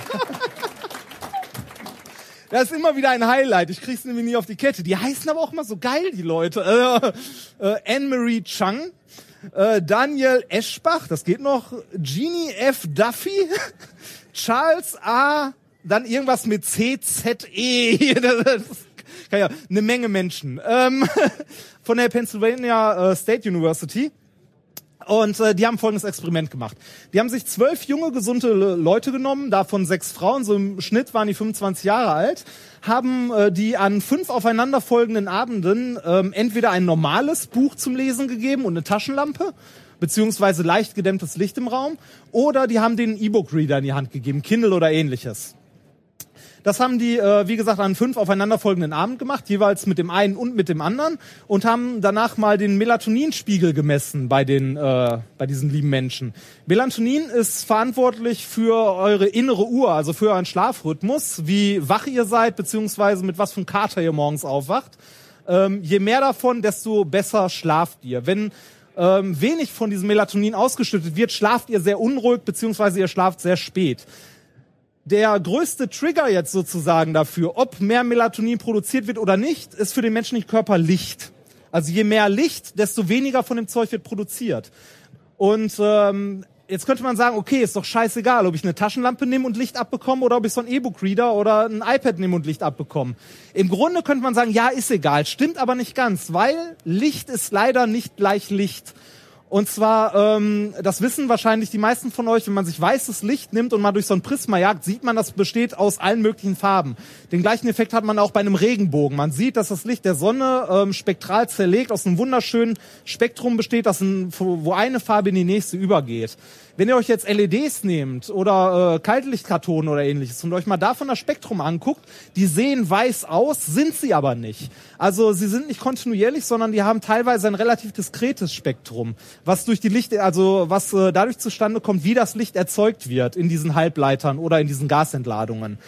Ähm, wenn wir jetzt etwas haben, das einen großen Anteil vom blauen Licht hat, äh, haben wir genau die Komponente, die unseren Melatoninspiegel runterschraubt. Das heißt, ähm, wenn wir LEDs benutzen, die einen großen Anteil vom blauen Licht haben oder Kaltlichtkartonen, die einen großen Anteil vom blauen Licht haben, haben wir das Problem, dass unser Melatoninspiegel durchgehend oben bleibt und wir nicht schlafen können, beziehungsweise schlä- später einschlafen. Genau das hat diese Studie auch ergeben. Also die Leute, die mit einem E-Book-Reader gelesen haben oder mit einem iPad, haben im Durchschnitt ähm, anderthalb Stunden später erst geschlafen, deutlich schlechter geschlafen und deren Melatoninspiegel war durchgehend relativ äh, niedrig. Also die haben wenig davon produziert. Ähm, jetzt weiß ich gar nicht mehr, worauf ich hinaus wollte. ähm, diese, dieser Punkt ist halt, Licht ist gleich Licht. Äh, Licht ist nicht gleich Licht. Dieses Problem mit dem E-Book-Reader hatte ich zum Beispiel relativ selten, weil ich habe ähm, so ein Ding erst vor knapp einem Jahr bekommen, beziehungsweise mir gekauft. Das Problem, das ich hatte zum Einschlafen, während ich noch äh, vor ein paar Jahren in einer WG gewohnt habe, war ein Arschloch-Nachbar auf der anderen Straßenseite, der selbst nachts um drei Uhr noch äh, das Licht durchgehend anhatte. Und das zweite Problem, eine Straßenlaterne, die genau auf der anderen Seite äh, der Straße stand und immer schön genau in mein Gesicht geleuchtet hat. Ähm, ich hätte mein Bett umstellen können, aber das wäre zu einfach gewesen. Ähm, ich hatte ein Hochbett, das war also auch nicht ganz so einfach. Eine weitere Möglichkeit, also äh, wenn einen so eine Laterne nervt, ist was, was man so im Alter von 15, 16 Jahren lernt, wenn man auf dem Weg zum einen oder anderen Punkkonzert ist und schon so zwei, drei Bier drin hat, ist folgendes. Man kann so eine Laterne relativ leicht beeinflussen. Dazu habe ich auch ein kurzes Video rausgesucht. es ist nicht besonders lang. Die meisten von euch werden es aus ihrer Jugend kennen. Man kann diese Laternen nämlich äh, gut beeinflussen, indem man äh, dezent dagegen tritt. die gehen aus. Die Frage ist, warum gehen die aus? Ähm, warum funktioniert das? Und warum funktioniert das heute leider nicht mehr mit den meisten Laternen oder mit vielen Laternen nicht mehr? Wenn ihr euch Laternen mal anguckt, sind die selten weiß oder bläulich, die sind meistens relativ gelb. Weiß einer von euch, warum das so ist? Warum Laternen hauptsächlich meistens gelb sind? Richtig, das sind Natriumdampflampen. Das, was da drin brennt, ist ein Natriumlichtbogen. Und genau das ist der Grund, warum man die Dinger auch so leicht austreten kann. Da drin brennt eine Gasentladung zwischen Kathode und Anode bei einer relativ hohen Spannung am Anfang. Wenn dieser Bogen aber einmal gezündet ist, also wenn dieser quasi stehende Blitz sozusagen leuchtet, ähm, dann ist die Spannung relativ niedrig, der Strom relativ hoch. und äh, das Ding leuchtet vor sich hin und wird heiß. So, diese Lampen funktionieren meistens nach folgendem Prinzip. Da ist ein Edelgas drin, das wird mit einer hohen Spannung ionisiert, es wird ein Hilfslichtbogen gezündet, das Natrium da drin wird heiß, verdampft immer mehr und das Natrium äh, emittiert dann gelbes Licht, wenn es denn heiß genug ist und der Lichtbogen hauptsächlich aus Natrium besteht. Ähm, das ist, wenn ihr euch das Spektrum davon anguckt, äh, sind das wirklich nur zwei gelbe Linien mit ein bisschen was drumherum, aber im Großen und Ganzen zwei gelbe Linien. Ähm, das heißt, es ist auch kein kontinuierliches Spektrum, sondern es ist sehr diskret. Dieses Natrium-Spektrum, beziehungsweise diesen Natriumlichtbogen, den könnt ihr auch äh, in eurer Küche betrachten. Und dazu habe ich folgendes Experiment mitgebracht. lange Herleitung, aber ähm, und zwar könnt ihr euch einen Natriumlichtbogen in eurer Küche angucken. Bringt euch bitte nicht dabei um. Ähm, Warte mal, ach so, ach genau, das, äh, das habe ich noch vergessen zu erwähnen. Stimmt, ich musste- vergesse meine eigenen Folien. Ja, Ähm, noch, die wenn- kurze wenn man- ille- illegale ja, Handlung hier ach, vom so, so illegal ist nicht. Wenn man im Internet mal nachguckt, warum kann man Laternen austreten? Wenn man das googelt, findet man unglaublich viele Erklärungen und da sind richtig geile bei. Also da sind Leute, die sagen, ja hier, da ist ein äh, Erschütterungssensor drin, die schalten ab, wenn ein Auto dagegen fährt. Da fragt man sich, warum? äh, Finde ich komplett sinnlos, ist auch kompletter Quatsch. Ähm, ich habe, um das Ganze zu, also ich will ja nicht einfach Behauptungen in den Raum stellen, um das zu überprüfen, habe ich mal in meiner Heimatstadt äh, eine Laterne auseinandergenommen und habe mal reingeguckt. Und da ist natürlich kein Erschütterungssensor drin, sondern nur so ein Kasten, das ist das Vorschaltgerät, das kurzzeitig diese hohe Spannung erzeugt, um einmal diesen Lichtbogen zu zünden. Wenn es dann einmal brennt, brennt's und dann haben wir nach kurzer Zeit, wenn die Lampe angelaufen ist, dieses wunderschöne gelbe Natriumlicht. Und äh, an dieser Stelle, äh, ihr könnt gerne alle Experimente nachmachen. Bei dem hier könnt ihr auch nachmachen, aber wenn, bin ich nicht schuld. äh, deshalb an dieser Stelle, don't try this at home. ähm, wir bauen Folgendes auf. Also wir nehmen, äh, das hier ist die etwas wissenschaftliche Variante, die ich nicht mitbringen konnte. Also das kann man kaufen von Leibold Didaktik. Die verkaufen so Laborequipment beziehungsweise Equipment für Schulen, äh, was eigentlich so in der Herstellung, würde ich mal sagen, drei, vier Euro kostet und die verkaufen es dann für 300. Also ohne Scheiß, das Ding, diese zwei Isolatoren mit so einem kleinen Netzgerät und dieses Netzgerät ähm, ist nichts anderes als eine Mehrfachsteckdose. Ähm, kostet, wenn man es einkauft, locker 2000 Euro. Das ist ein Witz. Wir haben das Ganze in der Low Budget und wir bringen uns eventuell Umversion gebaut.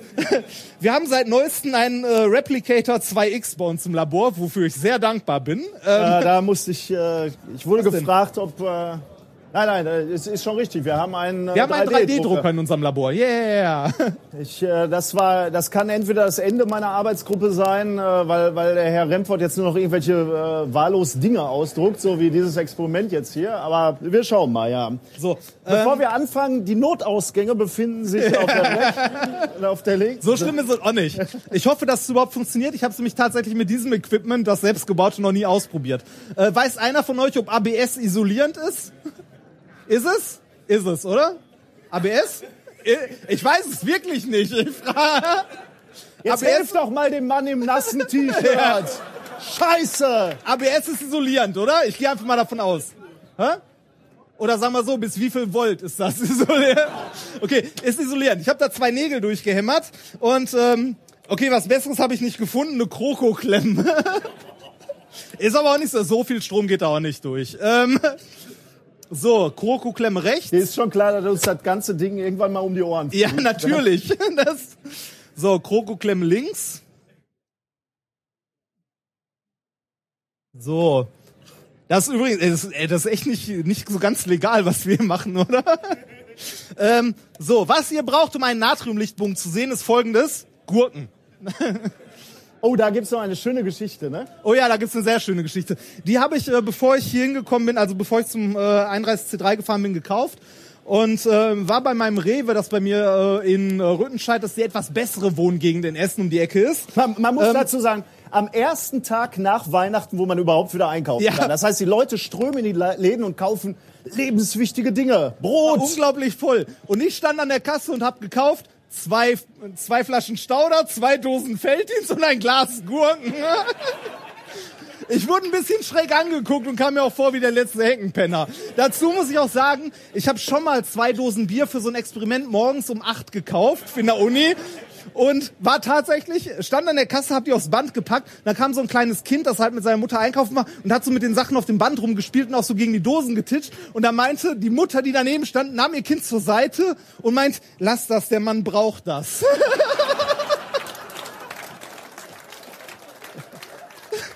Das ist schlimm, oder? Wie recht sie hat. Ja.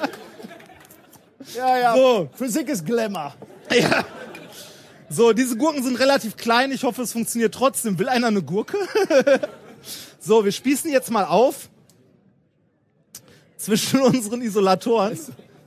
So. Was hoffentlich isoliert. Ähm, Was man noch Lustiges dazu erzählen kann, bei uns im Labor bin ich der Sicherheitsbeauftragte. Ehrlich. so, hier haben wir ein Netzgerät.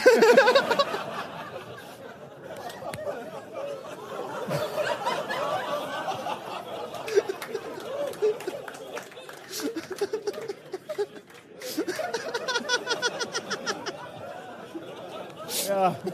Ich habe ein bisschen Angst. So, Ich melde mich freiwillig, um den Unfallbericht zu schreiben. Ja, der Mann äh, hat so. Gelacht. ich hoffe übrigens, dass die Sicherung nicht rausfliegt. Ich nehme ich nehme mir mal diese äh, Kabeltrommel hier unten. Das Schöne ist, hier ist noch, wow, hier ist zusätzlich noch eine Sicherung mit drin. Ich habe das. Hm? Verdammt. Was, was heißt Überlast? Ach, scheiße. Ja. Ich arbeite sonst nur im Labor. Da ist alles, da ist alles natürlich, ordentlich. Da, da gibt's einen guten Sicherheitsbau. Ja. So, wenn, wenn das jetzt funktioniert, und ich habe ein bisschen Angst, und ich diesen Strom einschalte, passiert folgendes. Ähm, durch diese Gurke wird Strom fließen. Hoffentlich. Äh, richtig enttäuschend wäre es, wenn es gar nicht funktioniert. Probier doch erstmal, oder? Mal. Geht leider nicht. Schon mal. So. Leider können wir das Licht nicht ausmachen, aber ihr seht es dort vorne ähm, gelb leuchten. Das, was ihr dort leuchten seht.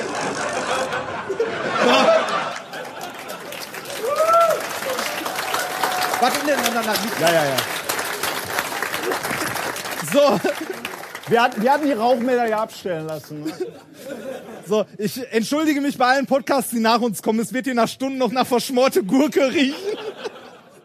So, was ihr da äh, leuchten gesehen habt, war genau knallgelb, genau wie die Laternen, die ihr draußen hatte. Und zwar war das auch ein Natriumlichtbogen.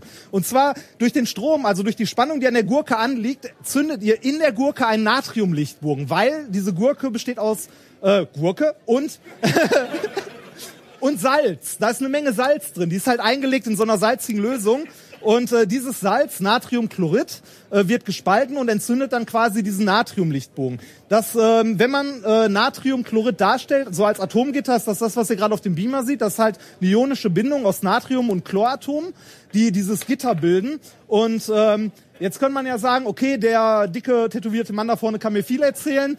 Ähm, wer sagt, dass es das Natrium ist, das kann man messen. Physiker sind immer sehr geil darauf, etwas zu messen. Und zwar gibt es so Natrium-Spektrallampen, wo man halt wirklich die Natriumlinien messen kann. Und das Ganze kann man dann vergleichen mit dem, was aus der Gurke rauskommt, wenn man Spektrometer daneben hält. Das Ganze sieht sich schon sehr ähnlich, wenn man sich das mal anguckt. Also wir sehen einmal die durchgezogene Linie, ist das äh, Spektrum von Gürkchen.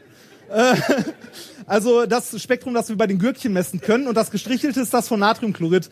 Das heißt, wir haben tatsächlich einen Salzlichtbogen, den wir in dieser Gurke gemessen haben. Das ist der gleiche, den ihr auch seht, wenn ihr draußen eine Laterne austretet. So, Also ich muss, ja, an diesem Moment muss man natürlich mal sagen, die ganze Tragweite ist euch hoffentlich bewusst. Also wir arbeiten an der Universität, werden von euren Steuergeldern finanziert.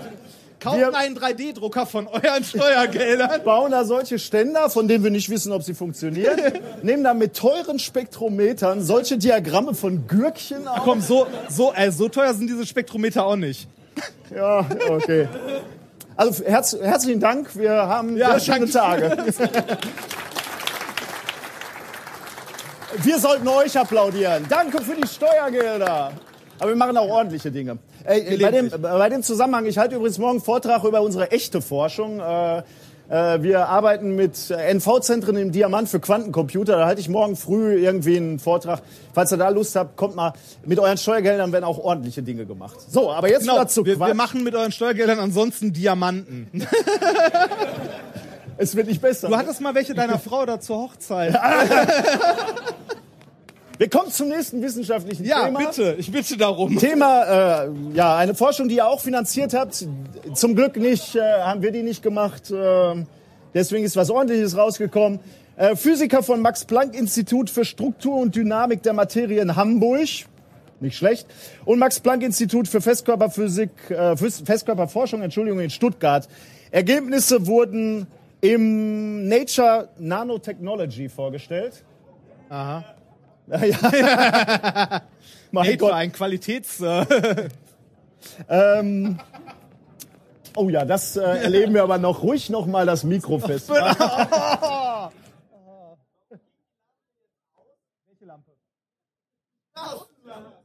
so, die. Ähm, die ging aus, weil... Ähm, Warte mal aufs Mikro eben. Teste ruhig mehrmals. Das soll schon festhalten. Ja, ja, sehr gut.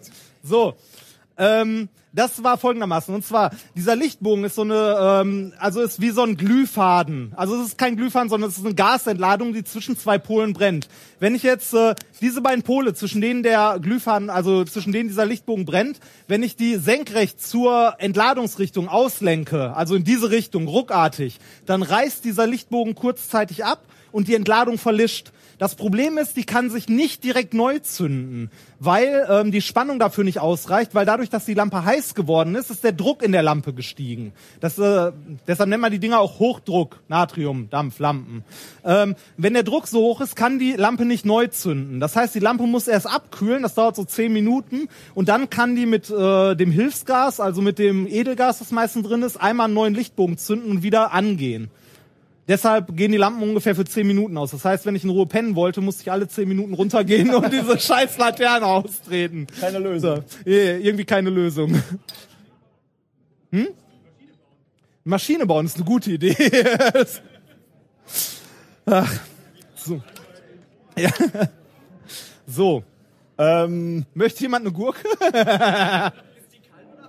Die ist tatsächlich warm. Es gab früher übrigens auch ähm, so in den, äh, ich weiß gar nicht, 70ern oder so, als man, als alles halt, was Wissenschaft hervorgebracht hat, toll war, gab es auch Geräte, wo man äh, Hotdogs erwärmen konnte. Also man konnte tatsächlich Hotdogs aufspießen und da Strom durchjagen, um die heiß zu machen. Prinzipiell eine geile Idee. Also wir haben das auch schon mal gemacht, hier eine Wurst aufgespießt, die ist innerhalb von, weiß nicht, 10 Sekunden ist die heiß. Das Problem ist nur, da sind auch eine Menge Metallionen drin. Das ist auf Dauer nicht besonders gesund. Das, äh, man lebt nur einmal. also wir kommen So. zurück zur wirklichen Forschung, ähm, zu, zu der, die ich gerade schon mal angefangen habe zu, zu beschreiben. Ähm, relativ leicht erklärt. Ähm, die Physiker von, von den Arbeitsgruppen, die ich gerade schon erwähnt hatte, haben eine sehr interessante Nanostruktur stru äh, kreiert. Und zwar haben sie auf einer glatten Kupferoberfläche ähm, mit einem Rastertunnelmikroskop drei einzelne Eisenatome abgelegt. Sozusagen zu einer kurzen Kette, wenn man so will. Äh, ich habe da mal ein Bild mitgebracht äh, von dem Wissenschaftler, der das gemacht hat. Äh, da muss ich wieder ein bisschen ausholen. Also ihr seht hier ähm, vermutlich äh, AFM, Atomic Force Microscope, äh, Aufnahme von dieser Struktur. Ihr seht hier diese drei Eisenatome, die dargestellt wurden, sind, die zusammengelegt äh, sind als Kette. Was aber eigentlich an diesem äh, Foto spannend ist, äh, und das weiß man, wenn man selber äh, Wissenschaftler ist und ähm, äh, gelegentlich Reporter im Labor hat, die dann sagt, äh, die dann kommen und sagen, ja, Sie haben jetzt was Tolles gemacht. Ähm, können wir da mal was sehen? Dann, Das Schönste, ja, ich möchte an dieser Stelle einmal kurz einwerfen, wenn so Leute ins Labor kommen und Pressefotos machen wollen, hat man auch häufig sowas wie, machen Sie mal einen typischen Handgriff. Und dann steht man vor seiner unglaublich kompliziert aussehenden Anlage, machen Sie mal einen typischen Handgriff, dann macht man... Mehr macht man da halt nicht. Und das, das, das ist mir mehrfach passiert, dass Reporter da, äh, da sind und sagen, äh, mehr machen Sie nicht. Ich sage, nee, eigentlich nicht. Äh, eigentlich bin ich nicht mal im Labor. ähm, und das sieht man natürlich, mit, mit dem geschulten Blick eines Wissenschaftlers sieht man das natürlich hier. Machen Sie mal eine typische Handbewegung. Dieser Mensch hat einen Kugelschreiber in der Hand. So, so spannend kann Wissenschaft sein. Geil, oder? Ich möchte an der Stelle auch Und er hat, er hat auch einen blauen Kugelschreiber. Wenn's, wenn's, also er, er er muss mit unterschiedlichen Nikolas, Farben arbeiten. War, war er wirklich der, der das gemacht hat, oder war er der Bestaussehende im Labor? das ist nämlich häufig auch so. Wenn, äh, also äh, zumindest in der Physik habe ich das häufiger mitbekommen, wenn, ähm, also wenn so Pressefotos gemacht werden, geht man mal rum so, okay, wer sieht denn akzeptabel aus? Komm mal mit. so überhaupt, also wir hatten zum Beispiel bei uns in der äh, Nachbararbeitsgruppe mal eine theoretische Physikerin, die äh, echt hübsch war und so weiter. Ähm, die hat nichts mit Experimenten am Hut gehabt, die hat halt Computersimulationen gemacht, hat daran Spaß gehabt, wollte auch nie im Labor stehen, dann kamen Pressefotos. Dann meinte ich, hm, komm mal kurz mit. Dann haben die die neben irgendeine Anlage gestellt und hier halt mal das Kabel, was überhaupt keinen Sinn macht. Also wenn irgendein Mensch, der sich ein bisschen damit auskennt, sich diese Pressefotos anguckt, siehst du immer genau, ah, tut mir leid. Und das ist immer so, immer, also fast immer. Ich könnte schwören, dass auch dieser Taschenrechner nicht wirklich zu seinem Arbeitsmaterial äh, gehört, aber okay. Man, man weiß es nicht, aber er sieht glücklich aus. Also äh, scheint ihm Spaß zu machen. ähm, okay, wir, wir haben diese Struktur, Nanostruktur, drei Eisenatome. Äh, was haben die Wissenschaftler jetzt damit gemacht? Sie haben ähm, ein ähm, ähm,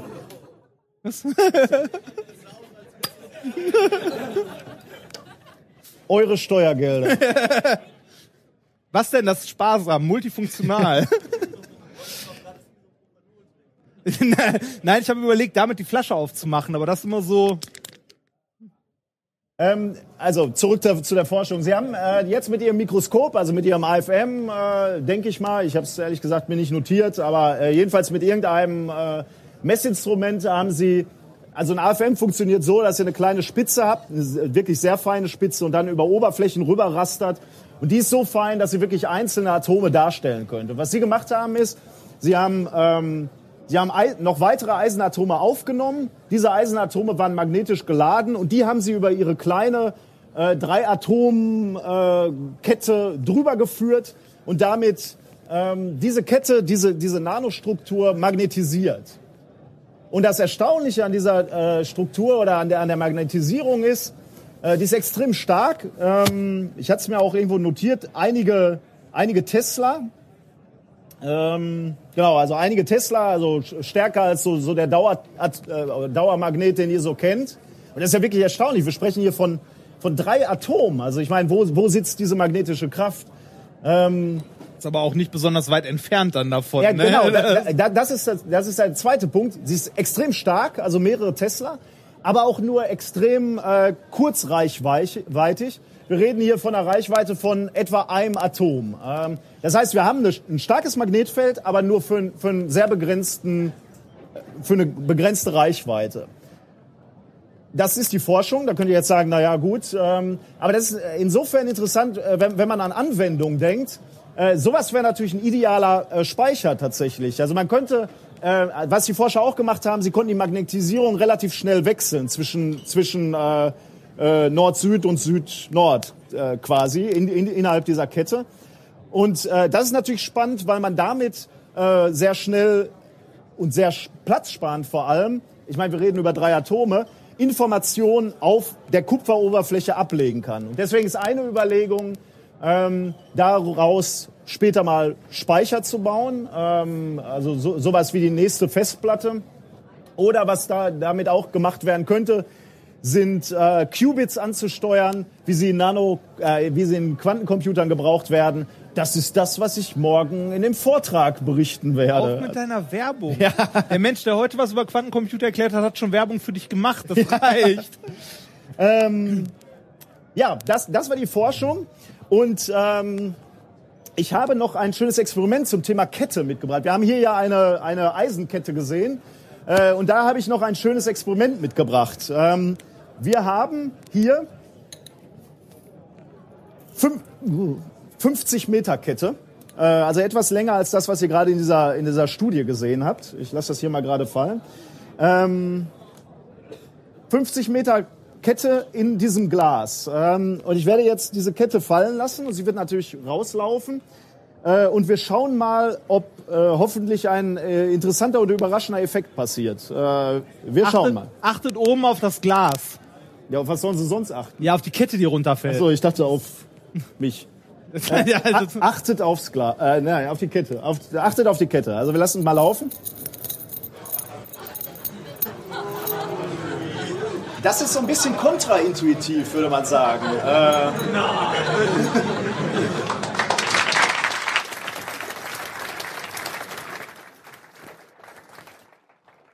also, dass, dass die Kette runterläuft, äh, hätte man noch erwartet, aber dass die quasi auf Bäumen. Genau, dass sie so äh, also aufspringt oder so. Das, das hätte man nicht zwingend erwartet. Woran liegt das? Also diese Kette läuft aus dem Glas raus und wir haben jetzt eine relativ also so, so einen relativ kleinen Kettenteil, der noch hier in diesem Glas ist, der zieht so ein bisschen an der Kette und wir haben diese diese lange Kette, die bis hier runterläuft, die ähm, die einfach über die Gewichtskraft relativ stark zieht an, an der Kette. Möchtest du das bei der Zeitlupe erklären? Ähm, Weil in Zeitlupe ist alles besser. Okay, in Zeitlupe.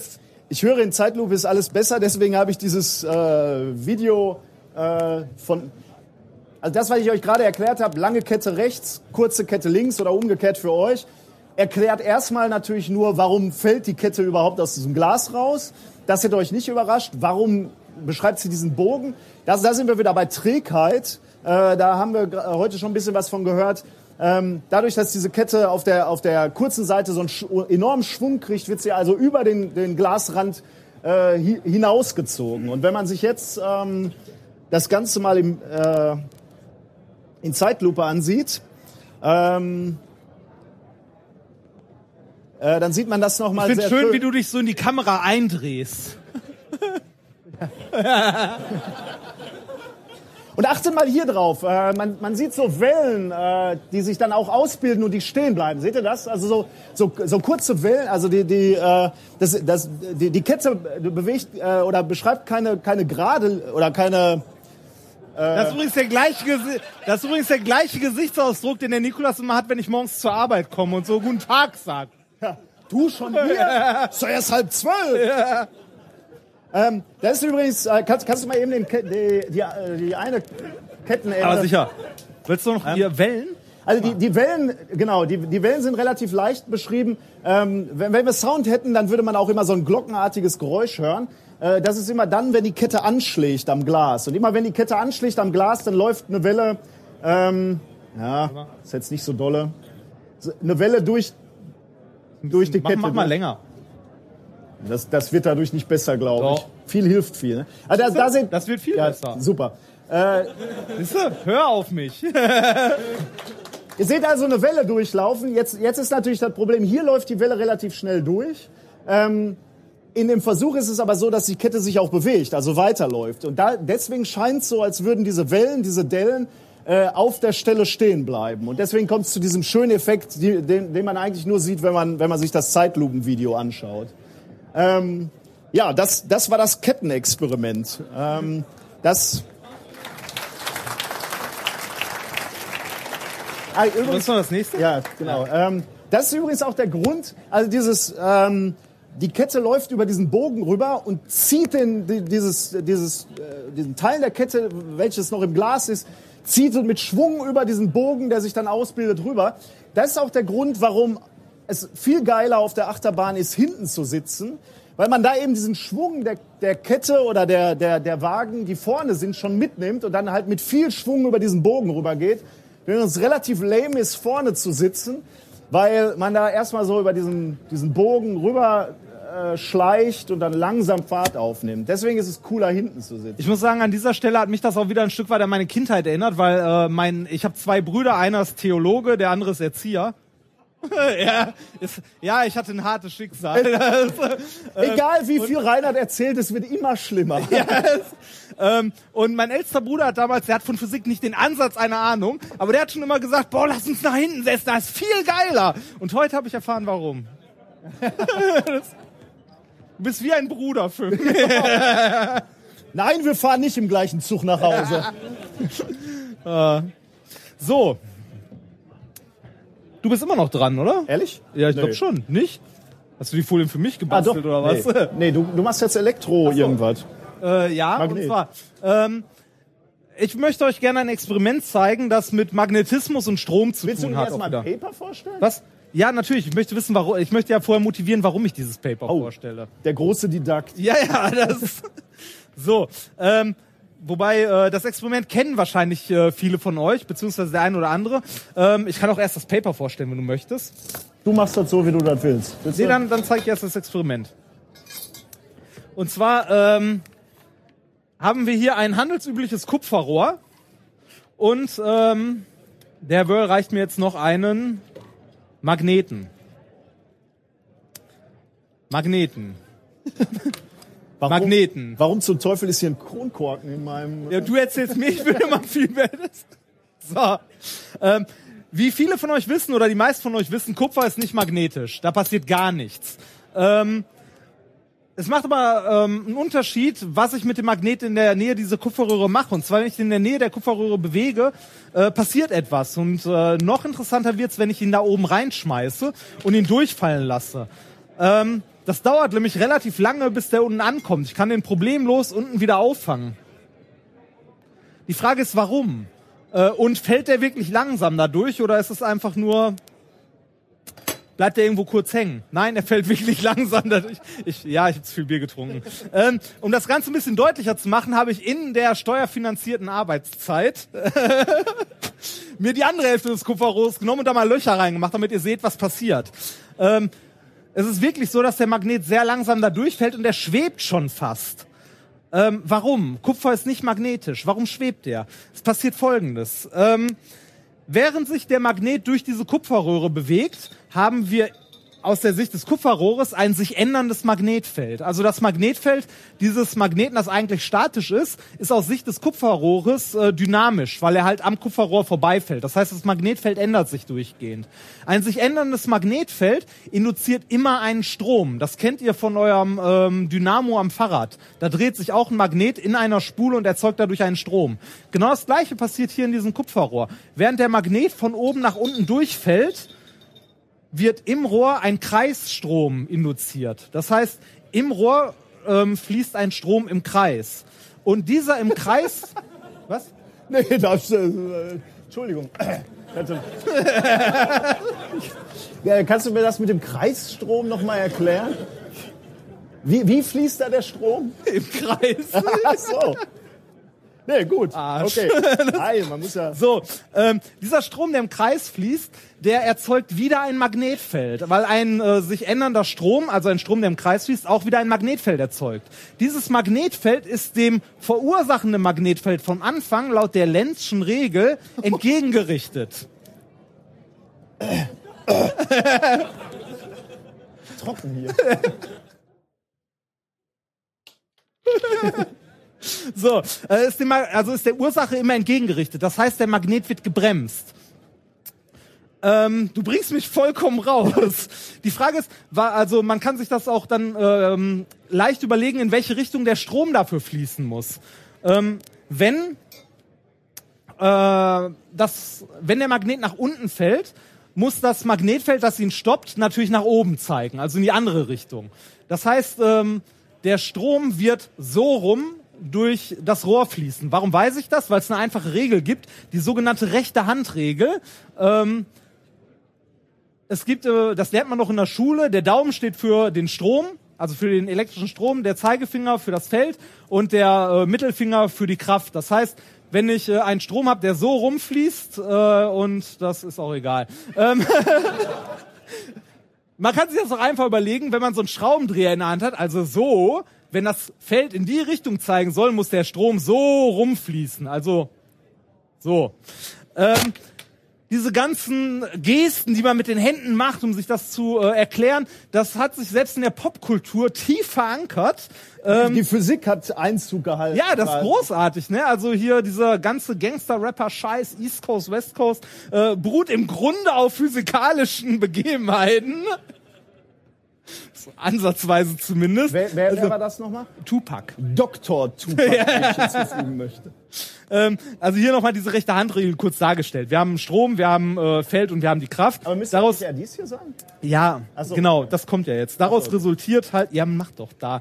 Daraus resultiert halt diese Geschichte. Wenn der, äh, wenn das Magnetfeld Nord-Süd in diese Richtung zeigt, dann fließt der Strom halt so rum. Äh, das gleiche Prinzip wird auch bei Magnetschwebebahnen eingesetzt, wie ich links unten sehe. Diese Folie habe ich nicht gemacht, das möchte Ich der bin, Herr das, das ist relativ interessant, weil äh, was ihr gerade erlebt ist, ist äh, PowerPoint-Karaoke. er, er hört einfach nie auf zu reden. Das sind meine Folien für meine Experimente gleich. Ich habe Er gerade gesagt, weiter. macht, Es- ey, das ist doch für Herr Redford ist auf Autopilot. yes. Du wolltest uns aber noch ein Paper vorstellen, oder? Nö. Nein, ähm, ich sollte also, um dieses Experiment eigentlich zu motivieren, wollte ich ein Paper finden, ähm, das irgendwie mit Magnetfeldern zu tun hat. Das ist natürlich relativ schwer, weil das interessanteste Paper in der letzten Zeit, das mit Magnetfeldern zu tun hat, hat der Herr Wörl mir schon vor der Nase weggeschnappt mit diesen scheiß Ketten. Ähm, Daher musste ich was anderes suchen. Ich habe aber etwas gefunden, das äh, nicht ganz so aktuell ist. Es ist trotzdem aus diesem Jahr, es ist aus dem April. Ähm, ein, wie ich finde, unglaublich interessantes Paper. Und zwar hat es den klangvollen Titel Effect of Magnetic Field on Dispersion of Hop Extract and the Influence on Gushing of Beer. so, auf Deutsch gesagt, Gushing. Weiß einer von euch, was Gushing ist? Okay, wusste ich vorher auch nicht, also zumindest kannte ich diesen Begriff nicht. Ähm, das ist die Tatsache, wenn man ein Bier öffnet und es wie wild überschäumt, ohne dass man es vorher geschüttelt hat. Also ein plötzliches Überschäumen des Bieres, das nennt man Gushing. Und das ist tatsächlich ein Problem und bei alkoholfreiem Bier deutlich ausgeprägter als bei alkoholhaltigem Bier. Dazu kann ich nichts genaueres sagen, aber ist halt so. Gibt's auch ein paar Studien zu. Ähm, dieses Paper, das erschienen ist, das ist ähm, von der Katholischen Universität in Löwen, äh, Katholische Universität Löwen in Belgien. Jetzt würde man ja sagen, okay, Katholische Universität, äh, Naturwissenschaft, katholisch, problematisch. Aber äh, von dieser Universität kommen tatsächlich äh, Größen, die auch was äh, für die äh, Informatik getan haben. Und zwar die beiden Entwickler vom äh, Advanced Encryption Standard, also AES. Die kommen auch von dieser Universität. Fand ich faszinierend. Ähm, die haben ein äh, Paper veröffentlicht, wo die sich mit Gushing beschäftigt haben. Und zwar haben sie sich erstmal die Ursachen von Gushing überhaupt angeguckt. Warum schäumt Bier manchmal über, ohne dass es geschüttelt ist, wenn man es öffnet? Der Grund für Gushing liegt in einem Protein, das äh, nennt sich Hydrophobin. Äh, Hydrophobin ist ein ähm, Protein, das von Flechtenpilzen erzeugt wird, während die in die Höhe wachsen. Das ist ein, ähm, ein Protein, das sehr äh, hydrophob ist und die Oberflächenspannung des Wassers senkt und damit das in die Höhe wachsen dieser Pilzflechten begünstigt. Diese Pilzflechten findet man immer in Ausgangsstoffen von Bier, also in äh, Malz vor allem. Die wird man einfach nicht los. Also dieses Gushing ist im Grunde äh, zurückzuführen auf die mangelnde Qualität der Rohstoffe, mit denen man das Bier braut. Ähm, diese Hydrophi äh, Hydro na, Hydrophobine sind extrem oberflächenaktiv und extrem stabil. Also das Bier einfach aufzukochen wird zum Beispiel nicht reichen. Die überleben auch Temperaturen deutlich über 100 Grad. Ähm, diese ähm, Hydrophobine sind halt ähm, Proteine, die an CO2 binden und dann so CO2-Cluster in der Flasche bilden. Also die sind, wie gesagt, sehr oberflächenaktiv, bilden diese CO2-Bubbles aus und binden sich gern dann auch an Oberflächen. Das heißt, ähm, je mehr ich von dem Zeug im Bier drin habe, desto mehr Bläschen bilden sich am Rand von alleine, weil sich da das CO2 sozusagen ansammelt an den äh, Stellen, wo dieses Protein halt irgendwelche Bindungen eingehen kann. Wenn ich jetzt die Flasche öffne, habe ich wieder das gleiche wie bei der geschüttelten Bierdose. Ich habe diese Mikroblasen, die man so, also die man hat am Rand, die durch dieses Hydrophobin ähm, begünstigt wurden, die dann durch den Druckabfall spontan größer werden, nach oben schießen und das ganze Bier mitnehmen und äh, das Bier halt zum Überschäumen bringen. Man kann diese Hydrophobine äh, nicht minimieren, weil die Rohstoffe halt schon damit quasi kontaminiert sind und man das nicht minimieren kann. Was man machen kann, man kann versuchen, diesem Hydrophobin ähm, etwas zu bieten, woran es sich binden kann, was nicht CO2 ist. Also einen Zusatz zum Bier dazu packen. Was sich ähm, da bewährt hat, beziehungsweise was man auch hier in Deutschland zusetzen darf, in Belgien, die mischen eh jeden Scheiß ins Bier, ähm, was man auch hier in Deutschland zusetzen darf, ist Hopfenextrakt. Hopfen, also die, äh, der Extrakt aus, äh, aus Hopfen, äh, halt irgendwelche Öle, ähm, die dann an diese Hydrophobine binden und damit quasi die Bindungsstellen fürs CO2 besetzen und damit ein äh, Gushing quasi ähm, unterdrücken beziehungsweise vermindern. Das Problem ist jetzt, man muss relativ viel Hopfenextrakt in so ein Bier reinhämmern, damit das Gushing unterdrückt wird. Ähm, das Problem dabei ist, dass Hopfenextrakt einen Eigengeschmack hat. Das heißt, das Bier wird verdammt bitter. Stauder zum Beispiel. hä? ja, aber es ist scheiße bitter, oder? Also es ist sehr herb. Ähm, das möchte man nicht unbedingt. Man möchte den Geschmack äh, nicht unbedingt verfälschen und möchte deshalb vielleicht weniger Hopfenextrakt benutzen. Eine Möglichkeit, dies zu tun, ist, ähm, jetzt kommen wir zu den magnetischen Feldern, das Bier vor der Anreicherung an CO2 durch eine Leitung durchzuschicken, die mit einem fetten Ringmagneten umgeben ist. Das heißt, ein äh, Magnetfeld, das das Bier durchsetzt, während es ähm, quasi mit dem Hopfenextrakt versetzt wird. Dadurch ähm, wirkt nämlich eine ähm, Kraft auf das Hopfenex, äh, auf, äh, auf die Moleküle des Hopfenextrakts ähm, und verteilt das im Bier deutlich besser, wodurch die Oberfläche massiv vergrößert wird und man mit weniger Hopfenextrakt den gleichen Effekt ähm, erzielen kann, dass weniger Gushing auftritt, weil sich weniger CO2 zu diesen Clustern zusammenbilden kann, weil mehr Oberfläche an dem äh, Hopfenextraktmolekülen quasi zur Verfügung steht, um das CO2 zu binden, wodurch ähm, das Gushing unterdrückt wird. Ich finde, das ist Forschung, die von Steuergeldern finanziert werden sollte. Dafür würde ich sogar Geld bezahlen. So, ähm, habe ich noch irgendwas vergessen? Äh, nein, damit bin ich durch. Damit habe ich Magnetfelder Oh, irgendwie ähm, versucht zu motivieren.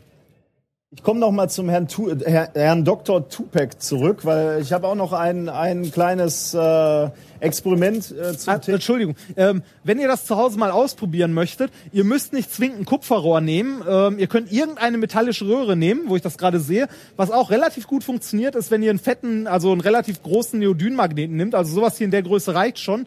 Und das mal durch so eine Alufolie durchschmeißt. Das funktioniert auch wunderbar. Dann seid ihr wieder bei diesem klugscheißer Partywissen, wenn ihr auf einer Party euch unbeliebt machen wollt.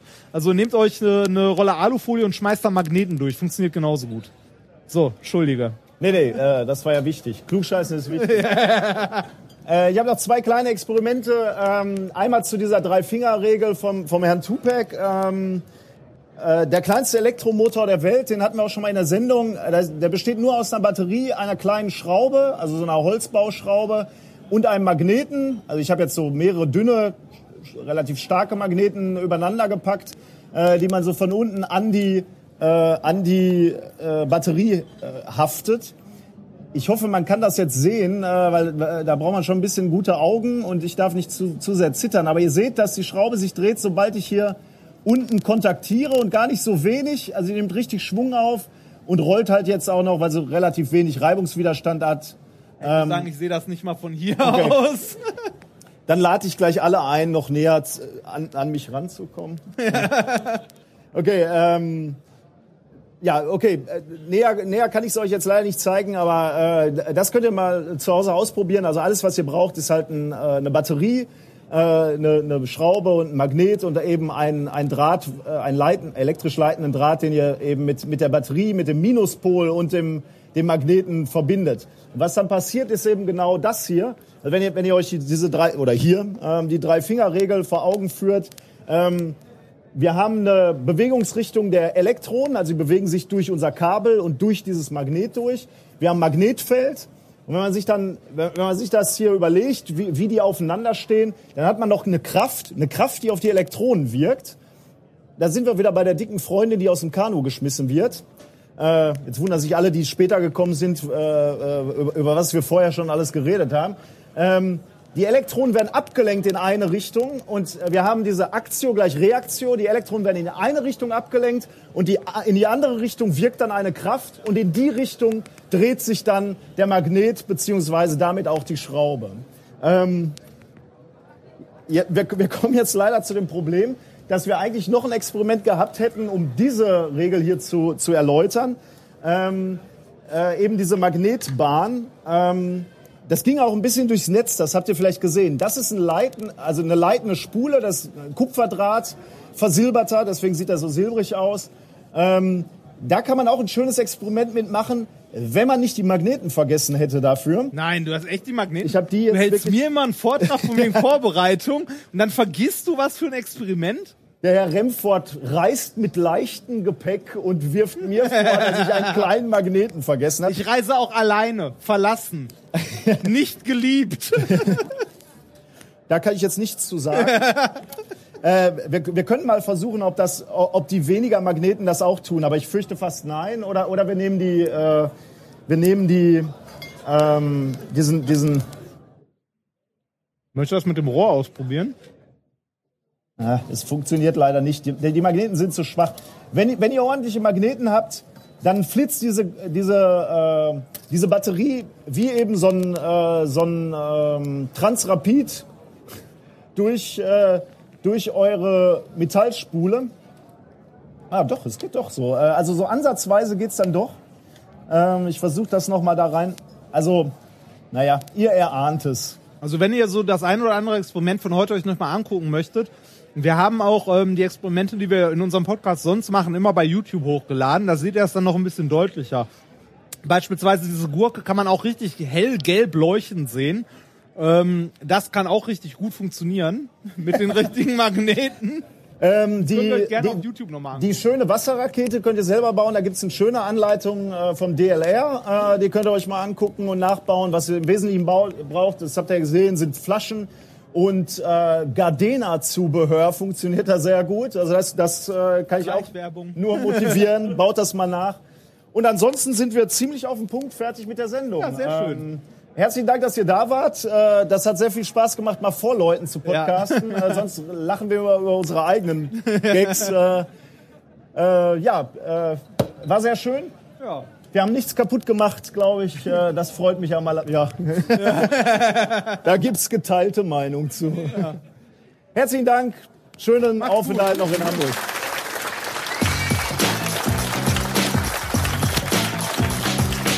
If, if you if you base medicine on, on science, you people. If you base the design of planes on science, they fly. Um, if you base the design of rockets on science, they reach the moon. Works, bitches.